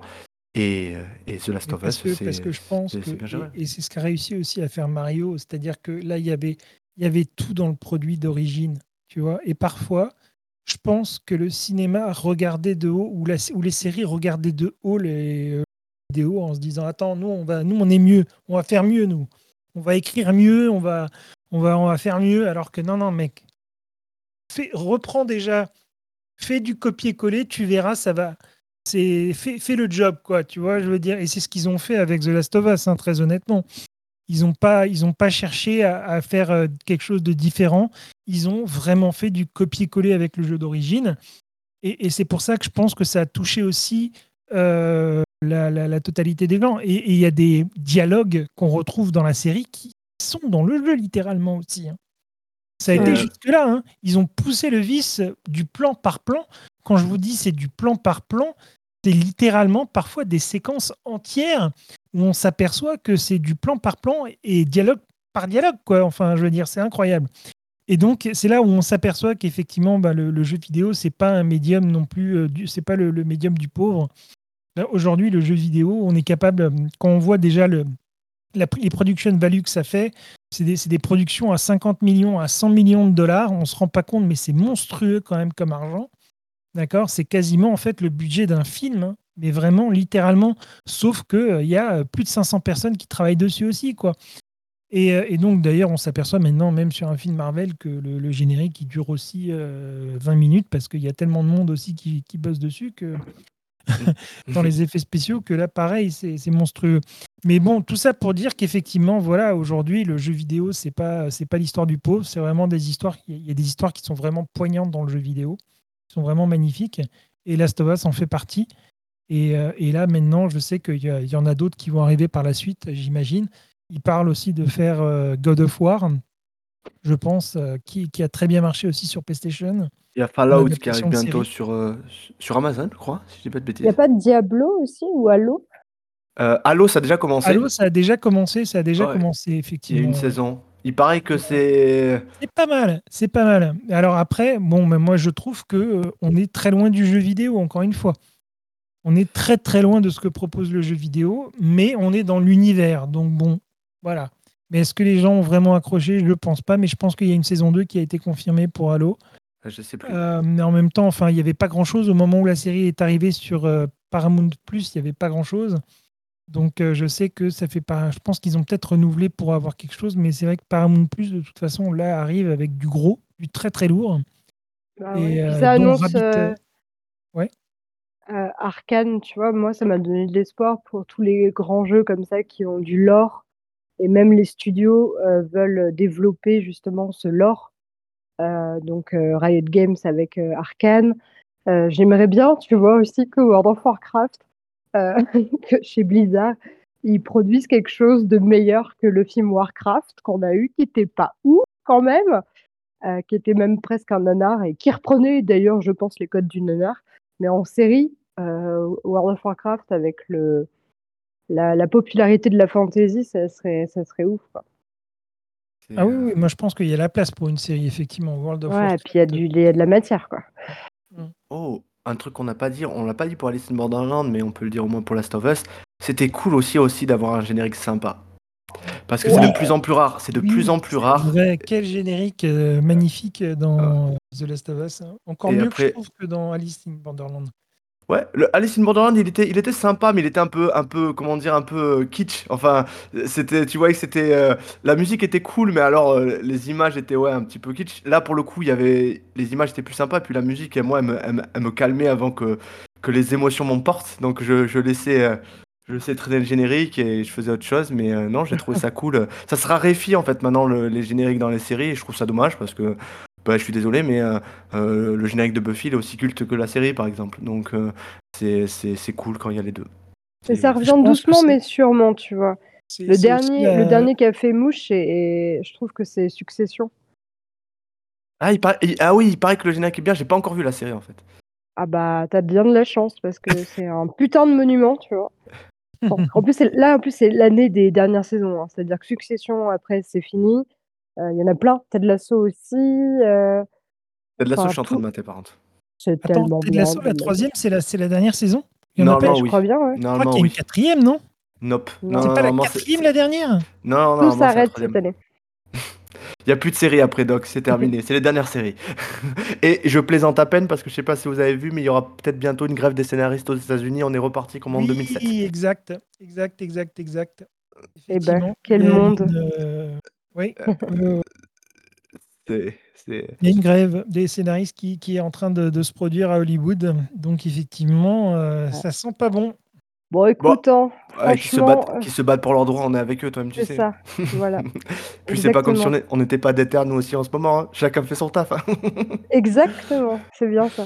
Mais par contre, pour parler de commencement et de bonnes nouvelles aussi par contre, là aussi où je trouve qu'une des critiques qui est le plus revenue sur, The Last of Us, heu, et qui m'a fait vraiment de la peine pour le coup, c'est la critique de casting par rapport à Bella Ramsey, Oh putain. qui joue Ellie, qu'ils trouvaient pas assez jolie, heu, pour incarner, le personnage et genre, je pense qu'à part, des énormes pervers qui fantasment sur des nanas de 16 ans, heu, tu as pas d'avis à donner sur le physique des jeunes filles, hein, n'est-ce pas? Et en plus de ça, cette actrice est fabuleuse et incroyable et elle mérite d'avoir une voilà, longue mais moi carrière. moi je pense qu'elle a eu, heu, elle a eu d'ailleurs la série très honnêtement que par son talent et parce que ce Mais par son talent. parce que parce s'attendaient pas enfin moi j'avais lu une interview où justement quand ils l'ont vue, là, c'est là où ils se sont dit: «C'est Ellie, c'est elle quoi». Parce qu'ils ont Pedro Pascal lui était déjà, heu, casté depuis bien longtemps et ils ont vraiment galéré pour Ellie et heu et donc en fait, heu, elle est arrivée et elle a tout cassé. Mais elle a littéralement tout cassé et moi je trouve que très honnêtement, elle est fabuleuse dans son rôle et effectivement, heu, je je trouve ça vraiment dommage que dans les réseaux sociaux, elle s'en soit pris plein la tête de façon complètement injuste, je trouve. Mais j'étais même le 1er quand même à dire parce que quand on regarde le le jeu vidéo et quand et quand on la regarde elle, trouvais qu'il y avait un écart quand même, que ça ressemblait pas forcément. Donc je j'a j'attends mais j'attendais de voir. Et puis bon, bah, moi elle m'a littéralement convaincu parce que j'ai trouvé qu'elle était fa fabuleuse vraiment, Mais mais heu, c'est comme Pedro Pascal, mais c'est surtout qu'en aussi fait pour moi extraordinaire quoi, mais de toute façon lui, on non, comme tu l'as dit, on le connaît. Il a fait Bah, tellement de grandes séries qu'on est habitué quoi. Mais Mais ouais, heu, vraiment, un casting mais incroyable. Et puis il y a pas que, il y a il y a il y a le casting secondaire aussi qui qui est aussi, heu, top dans cette série. C'est-à-dire que toutes les personnes qu'on va croiser sur leur chemin, finalement aussi sont sont sont particulièrement attachants, sont particulièrement bien joués. Moi je repense à l'épisode où on avec la meilleure copine d'Ellie Oui, qui est on la voit par, seul on la voit on la voit en fait, heu, que que que pour un épisode cette fille quoi et cette actrice. Mais Mais elle joue dans Euphoria, non, je crois? Oui, oui, c'est la petite sœur de de Rue qui est jouée par Zendaya dans Elle est Euphoria. ouf, elle est elle incroyable cette elle est elle est actrice aussi. fantastique elle est fantastique cette actrice quoi, mais Oui. vraiment, mais elle est Mais il y a une génération de jeunes actrices, heu, révélées par les séries qui sont fabuleuses, Non, c'est c'est c'est de toute façon, le casting, c'est un quasi sans faute. Alors bon, effectivement, heu, les gars qui qui font des commentaires sur le physique d'une jeune fille de 19 ans qui joue une jeune fille de 14 ans dans une série, c'est à vomir. Bref, c'est Bah, tu as bien fait c'est le très misogyne et c'est très, heu, elle est pas assez sexy quoi, tu vois? Non, c'est enfin, dégueulasse. tu as tu as eu bien raison de souligner, c'est à gerber. Mais c'est d'autant plus, heu, d'autant plus à gerber, enfin, c'est à gerber tout court, mais c'est surtout que Bella Ramsey parfaite en Ellie. Elle porte la série autant que Pedro Pascal et ça, fallait le faire, hein. Ils ont pas le même âge. Ouais, ouais. d'ailleurs, ils sont trop mignons les 2 quand tu les vois quand tu les vois en interview, il y a il y a vraiment une bonne alchimie entre les 2 et j'ai vu un commentaire YouTube que j'ai trouvé excellent, heu, qui disait: «Oh, Bella et Pedro, on dirait qu'ils sont frères et sœurs, mais que c'est Pedro le petit frère» et quand tu les regardes, effectivement, ils ont beaucoup de complicité, ça fait plaisir à voir et et en même temps, ça crève l'écran. Ils arrivent à l'humanité de leur personnage crève l'écran parce qu'ils le jouent tellement bien et de toute façon, une fois de plus, c'est un sans faute. Heu, Nick Offerman en Bill, il est il m'a scotché il m'a scotché. Le moment où il comprend que que Frank, heu, veut, bah, on rentre dans les spoilers, hein, heu, que Frank, heu, veut en finir et cetera et qu'il a déjà pris sa décision et qu'il lui lance ce regard comme ça avec les larmes prêt à déborder, mais il essaye de se contenir et cetera. J'ai trouvé ça tellement puissant où il là, il tout d'un coup, il s'affaisse dans le canapé. Enfin, on est dans un niveau de d'acting, c'est le top. C'est la vraiment. le top la top du top. Et Donc la forcément et la direction d'acteur est incroyable, enfin tout est génial. C'était le Ouais. retour d'Anna Torv aussi, donc Oui, Anna forcément on aime on beaucoup. on retrouve sur 3 épisodes. J'aurais tellement aimé qu'elle soit là plus longtemps, mais bon. Ouais, c'était c'était ça fait toujours plaisir de la la Ah, revoir. toujours plaisir à la voir, ouais, C'était elle ça. qui jouait Tess, Ah oui, heu, oui. donc heu, qui a qui qu'on voit au départ et qui malheureusement a une des fins d'ailleurs les plus je suis désolé, mais le le baiser avec l'infecté là, heu, elle est horrible c'était horrible. Oh! Ah j'étais là, j'étais j'étais pas bien. et j'étais pas bien. Et bon, je vais pas énumérer tout le monde. Il y a aussi euh, Mélanie Linsky qui débarque. Enfin bon, bref, c'est HBO. De toute Ah façon, oui, Mélanie Linsky qu'on a vu dans tellement de séries aussi, Ouais, qu'on est habitué à voir un peu c'est ce, ce- ce visage qu'on est habitué un petit peu. Très très bien, magnifique. Gabriel Luna qui joue Tommy, enfin, etc., et qu'on voit débarquer après avec sa moustache. Oh, il y a aussi, il y a aussi euh, un épisode qui m'a marqué, c'est celui avec le grand frère et le petit frère. Ah oui, oui. Oh là là là là là là là. Comme le, comme oh l'épisode de toute façon du couple là. Chaque épisode moi, te. Ah ouais, t'étais pas bien. Dire, un des meilleurs épisodes de tous les temps, mais celui avec le petit frère aussi. Oh là là, celui-là il m'a laissé. Euh, oh. Ah c'était le 5, l'épisode 5 avec. Euh, Ouais. Ouais, c'était, c'était, c'est, ah, c'est la, la fin, la fin est dure. Ah, c'est D'ailleurs, hein. C'est très dur même. non mais Le- le- Mais- L'antagoniste du. J'ai du trouvé que c'était très violent. J'ai trouvé que c'était très violent dans le sens où justement les morts sont violentes et euh, bah, pareil pour Anator quelque part. hein. Mais euh, c'est c'est violent hein, la façon dont elle, dont elle part. Et donc c'est vrai euh, la, la meilleure copine aussi. hein. Donc Mm. euh, on s'aperçoit que eux ils font pas dans la dentelle quoi. C'est pas c'est pas comme dans Walking Dead où euh, à part Oh, effectivement. au, moins le personnage de Riley, on l'a pas vu mort. Tu voulais dire quelque chose, Margot, pardon? Non, euh, je disais que le, le personnage euh, du pasteur. euh, Ah oui. était- il m'a, il m'a mis mais tellement mal, mais extrêmement bien joué. Tu vois, cette séquence est, est folle. Ah ouais, Mais non, alors. Oh là là. Ah, puis quand elle découvre, quand elle découvre la vérité sur, euh, sur ce groupe, t'es là en mode, ok, bon, Ça bah, ce sera pas aujourd'hui que l'épisode sera plus euh, moins gore, enfin moins glauque que les autres, hein, mais bon, Mais, mais, je- mais je Et sais pas pour... redemande. Mais je sais pas pour vous, en plus, moi, cet épisode était super comme tous les épisodes, mais moi au départ, je sais pas pourquoi, j'avais décidé d'être en mode un peu naïf, mais au départ, j'étais un peu méfiant. Puis, comme ils attendaient avant de révéler que c'était en fait un, cannibale pédophile, on est, quand même sur du très haut niveau en termes de salaud. euh, au départ, j'étais là, bon, il veut quoi, etc. À, tel point que euh, j'ai- loupé les petits signes, les regards, les, machins. Et, donc, quand finalement euh, il est avec Ellie, qu'elle est en prison, et qu'il commence à lui dire Mais on pourrait régner, toi et moi, sur le truc, etc., je lui dis Mec, tu parles à une gamine de 14 ans, il t'arrive quoi, etc. Et quand en fait il pose sa main sur sa main, je fais Ah, d'accord. Et je je l'avais pas vu venir en fait. J'avais pas les oreilles, les, les oreilles et les yeux assez ouverts. Je, je devais, je sais pas, je devais être. euh, Ouais, c'est voilà. marrant, mais j'ai- compris au moment où, je sais pas, tout au début, on les voit à un moment donné, ils sont dans la salle et ils vont recevoir à manger. Et, et au moment où ils reçoivent à manger, je le vois quand même dans leur regard. Il y, avait comme un malaise quand même Ah dans ouais, cette non, ouais. soupe. T'as pas trouvé? Une omerta, ouais. Ah il, y avait non, mais chose, il y avait quelque chose de de sous-entendu qui était dans l'air. Et, euh, et, euh, et je, je crois que je l'ai dit euh, quand je l'ai regardé, la série. Oh putain, c'est des cannibales. c'est- Non, mais, Ah, moi, je l'ai pas vu venir une seule seconde, même quand il, en plus, c'est dans le scénario, tu vois, parce qu'ils insistent bien en disant oui, mais c'est du chevreuil, t'inquiète et tout. c'est- Et toi, t'es là en mode, euh, bon, on s'en Écoute, fout que ce soit du c'est chevreuil. de quoi. l'empala, je l'ai tué ce matin, il t'arrive quoi? C'est ça, t'es là en mode, euh, d'accord, ok, euh, mais pourquoi ils font cette gueule devant du chevreuil? C'est bon, le chevreuil, tu vois? Non, et puis en fait, euh, non, non, c'est pas du Mais- chevreuil. Mais, mais c'était excellent parce que il y avait tous ces petits signes qu'effectivement, si tu étais un peu plus attentif comme toi, Doc, on pouvait le voir. Mais il y avait aussi ces moments vraiment mais, où, il décidait de, jouer franc jeu qui te glaçaient le sang. Le moment où il, rentre et il rentre dans la pièce après, après justement avoir rencontré Ellie, que tout le monde se tait un petit peu et que tu as la gamine qui a perdu son père, qui se met à nouveau à dire qu'elle n'est pas contente, etc. Et qui se lève et tu sais pas ce qu'il va faire et qui lui met une tarte. Et, et que tout d'un coup, alors c'est ultra violent, c'est etc. et tout, et justement c'est une bascule dans l'horreur, tu vois. Et, et ça, moi, je trouve que c'est toujours très fort quand tout d'un coup, tu as une situation, certes, qui peut être malaisante, mais que tu sais pas encore trop comment interpréter, et que dans un geste, un regard, tu bascules dans l'horreur. Ça, pour moi, c'est toujours masterclass quand ça. Ouais, c'est trop bien. Mais après, sinon, euh, bon, là, c'est vrai qu'on on part un petit peu dans tous les sens, mais euh, je, pense qu'on peut peut-être recentrer un petit peu en parlant justement de, des deux acteurs principaux, donc, et des deux personnages principaux qui sont Ellie et Joël.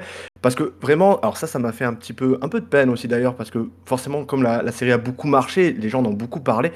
Et alors, il y a des gens qui avaient joué au jeu, donc ils s'attendaient à ce qu'il y ait plus d'action, ça je peux comprendre, c'est vrai qu'il n'y en avait pas tant que ça, ou en tout cas ça s'est vite calmé. Mais c'est surtout qu'en fait, au bout d'un moment, la série, elle est quand même assez transparente dans ce qu'elle essaye d'être. C'est une série vraiment très caractère driven, c'est vraiment le développement des personnages qui compte.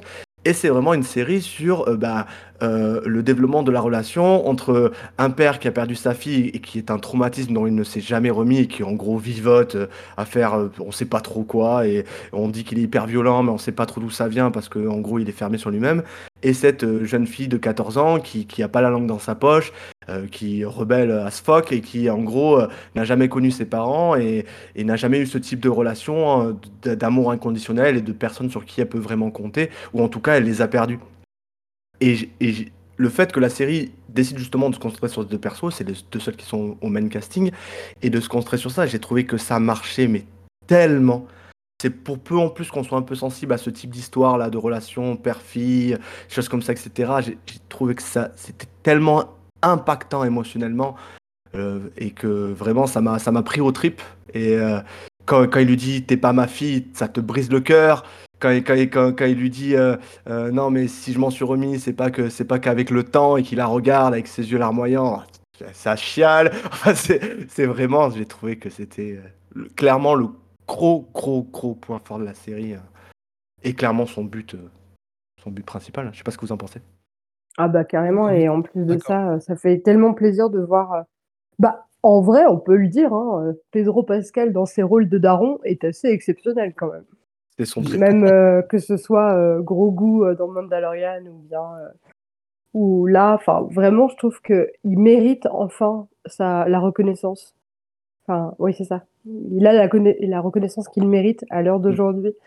Euh, je trouve qu'il est à son prime, vraiment, euh, entre Mandalorian et ça.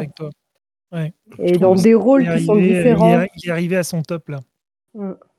Et il y a plein de choses encore à faire avec ce, cet acteur et pense qu'il a plein de facettes à explorer, même dans un rôle très similaire où il s'occupe d'autrui. Euh, je trouve que c'est fou quoi. Donc euh, gros gros cœur sur toi euh, Pedro si tu nous écoutes. Ouais, peut-être, on sait jamais. Je crois pas qu'il parle français. Mais euh, non, mais en plus, en plus, bon, euh, c'est quelqu'un qui, on, on le connaît pas, hein, et c'est vrai qu'il faut pas trop s'attacher, surtout aux acteurs et actrices qu'on connaît pas, on sait jamais. Mais, euh, mais c'est vrai que bon, même quand tu le vois en interview, il est plutôt sympa. Je l'avais trouvé trop mignon il y a- pas longtemps parce que un de ses premiers gros rôles, pour, ceux et celles qui s'en souviennent pas, c'était dans un épisode de Buffy. Il jouait dans le, dans le premier épisode de la saison 4 de Buffy, et malheureusement finissait en vampire et tué par la tueuse. Euh, mais euh, mais il y a pas longtemps en fait, euh, il y avait Sarah Michelle Gellar, donc l'actrice qui jouait Buffy, qui avait fait un petit Instagram sur lui et il l'a pris en interview alors qu'il était en promotion pour The Last of Us. Et genre quand on lui a dit, ils ont voulu lui poser une question sur autre chose, et il a dit Sarah Michelle Gellar se souvient de moi?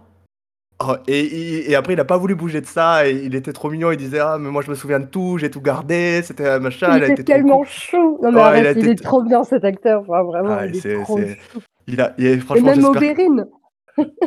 Oui, mais, il mais est- oh, Oberyn, Quand il oui. était sur Game of Thrones, il avait fait un- une photo, genre souvenir avec les yeux, avec son pote la montagne. Et moi, ça m'avait trop marqué parce que c'était une des seules photos que j'avais vues hors, euh, hors euh, intrigue. Et euh, c'est quand on était tous en mode Oh putain, parce que moi, l'épisode d'Oberyn euh, qui se fait crever les yeux, il m'a tellement marqué. Enfin, genre, j'étais j'étais en mode euh, Ah non, non, non, hein, ça va pas le faire. Et euh, je me souviens de cette photo vraiment où il se fout de la gueule de son personnage et où il y a de la complicité avec son bourreau. J'étais en mode, ok, je suis trop fan de lui. Le mec qui fait des blagues de daron, c'est trop bien, j'adore. Fun fact, il l'a dit il y a pas longtemps que pour lui, cette scène était tranquille et qu'il s'était même endormi pendant la scène. Tellement c'était c'était relax. Mais oui, mais lui, il se passait pas grand chose pour lui, donc pour l'acteur. Donc, euh, Oh donc il, et, euh, lui, euh, il a dit oh, c'était très bien. Moi, j'ai beaucoup apprécié. J'ai passé un bon moment. ben nous non, Pedro. un peu de Nous, on compassion. a été traumatisés, Pedro. Ouais. Pedro, j'ai failli, j'ai failli la série à cause de ça. C'est ça, Obi, on l'aimait beaucoup, on aurait voulu en voir plus. Putain. Ouais, sorry pour le spoiler, mais c'est sorti il y a longtemps. Ah oui, euh, c'est bon, il y a prescription. hein, Game of Euh, Thrones, euh, mettez-vous à la page. Il y a même eu The House of Dragon, euh, même ça, euh, voilà quoi.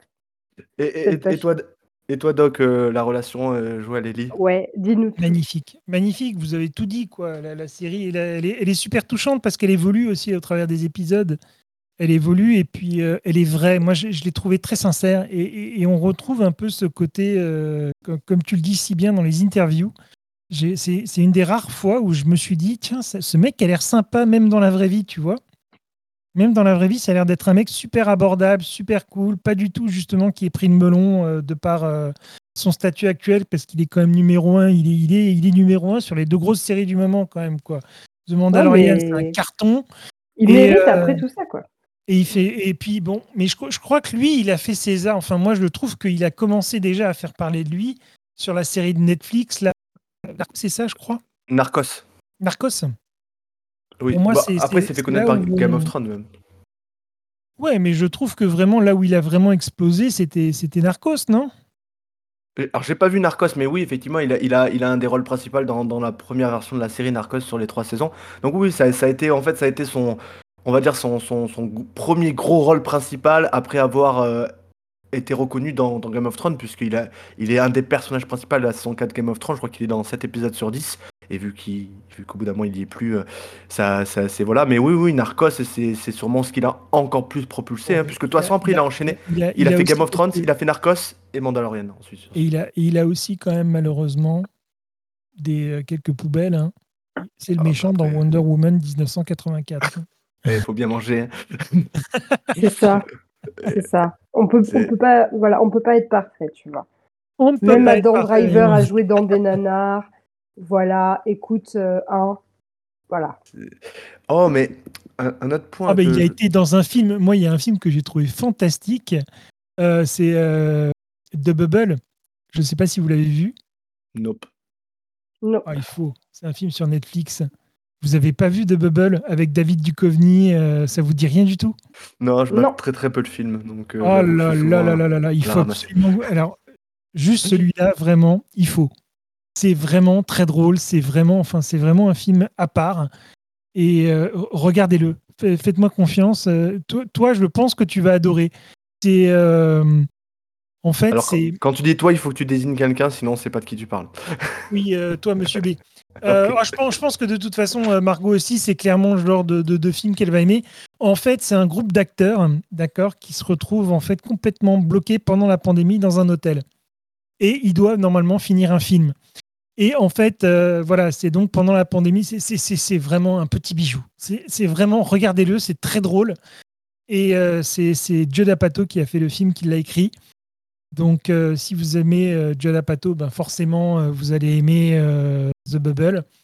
Mais j'ai trouvé que c'était très abouti et, et vraiment, enfin, regardez-le. quoi, Regardez-le, voilà. Quoi.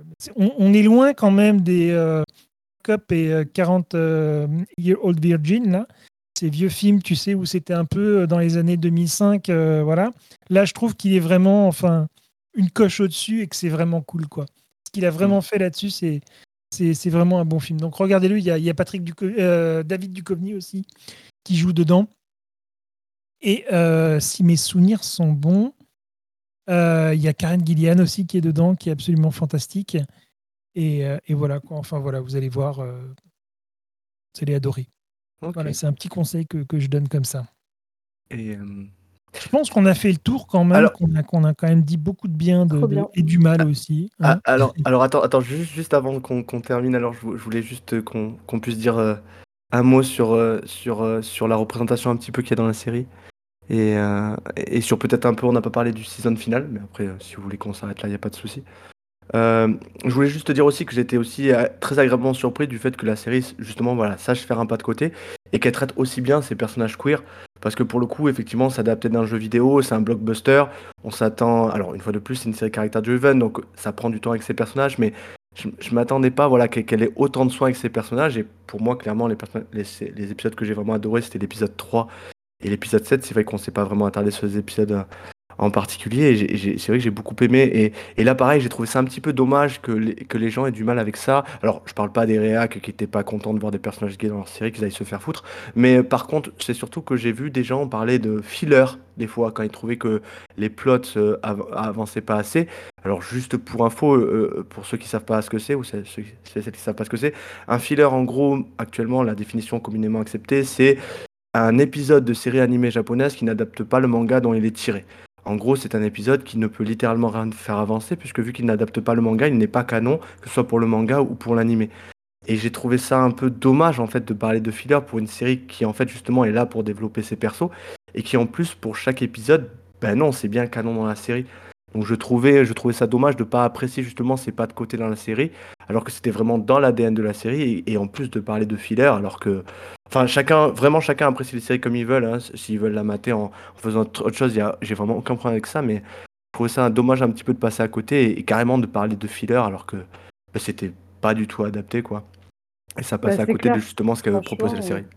Puis en, en, vrai, pour le coup, s'ils veulent vraiment de la pure adaptation, euh, qui joue au jeu vidéo, qui est un média qui, est quand même en capacité de créer de l'émotion, de raconter une histoire, de s'attacher au perso.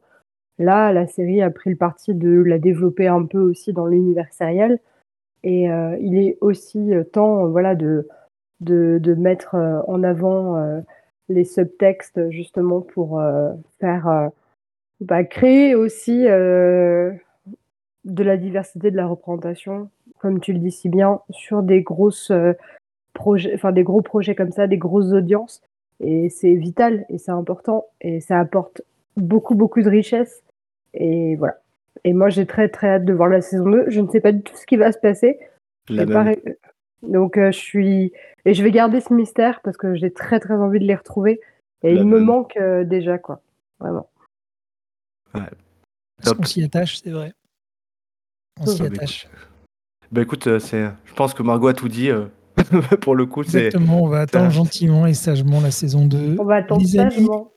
les amis, je pense qu'on a tout dit sur nos deux séries. Euh, je pense qu'il est temps de rendre la main, comme on dit si bien à l'ancienne, aux studios Kenadje qui sont à Paris. Non, je rigole. Euh, c'est la vieille référence. quoi. Il n'y a, que les plus de 40 ans qui, qui l'ont, celle-là. T'es un euh, boomer, Doc. Enfin, moi, euh, ah, j'allais faire, faire, une référence au guignol en mode euh, vous pouvez reprendre une activité normale. à tiens, au bon dimanche. Exactement, ouais, c'est exactement ça. Non, mais c'était vraiment un plaisir de vous retrouver, Monsieur B et Margot. Vraiment, comme d'habitude, vous êtes ici à la maison et c'est toujours un plaisir de, de, faire ce podcast en votre compagnie. Ah ouais, c'était trop bien de parler aussi longuement que j'espère que ce plaisir, en tout cas, est partagé. Et les amis, on va se retrouver très prochainement aussi pour un nouvel épisode. Voilà, on revient le mois prochain euh, pour un nouvel épisode. Je pense que ce, le mois prochain, ce sera un épisode coup de cœur. Et on terminera euh, ensuite au mois de juin par un épisode bilan et puis un petit épisode euh, voilà, pour, pour voir un petit peu la suite des événements, voir si saison 5 ou pas il y a de, de série Junkie. Mais tout ça, c'est à suivre. C'est bien sûr, on ne va pas tout vous dévoiler maintenant. Sinon, ce serait trop facile. Oh, le cliffhanger. Ah, il faut. Encore une fois, les amis, je vous remercie d'avoir été avec nous. Et euh, comme d'habitude, prenez soin de vous. C'est très, très important. Je vous dis à tous à très bientôt. Bye bye. À bientôt. Salut.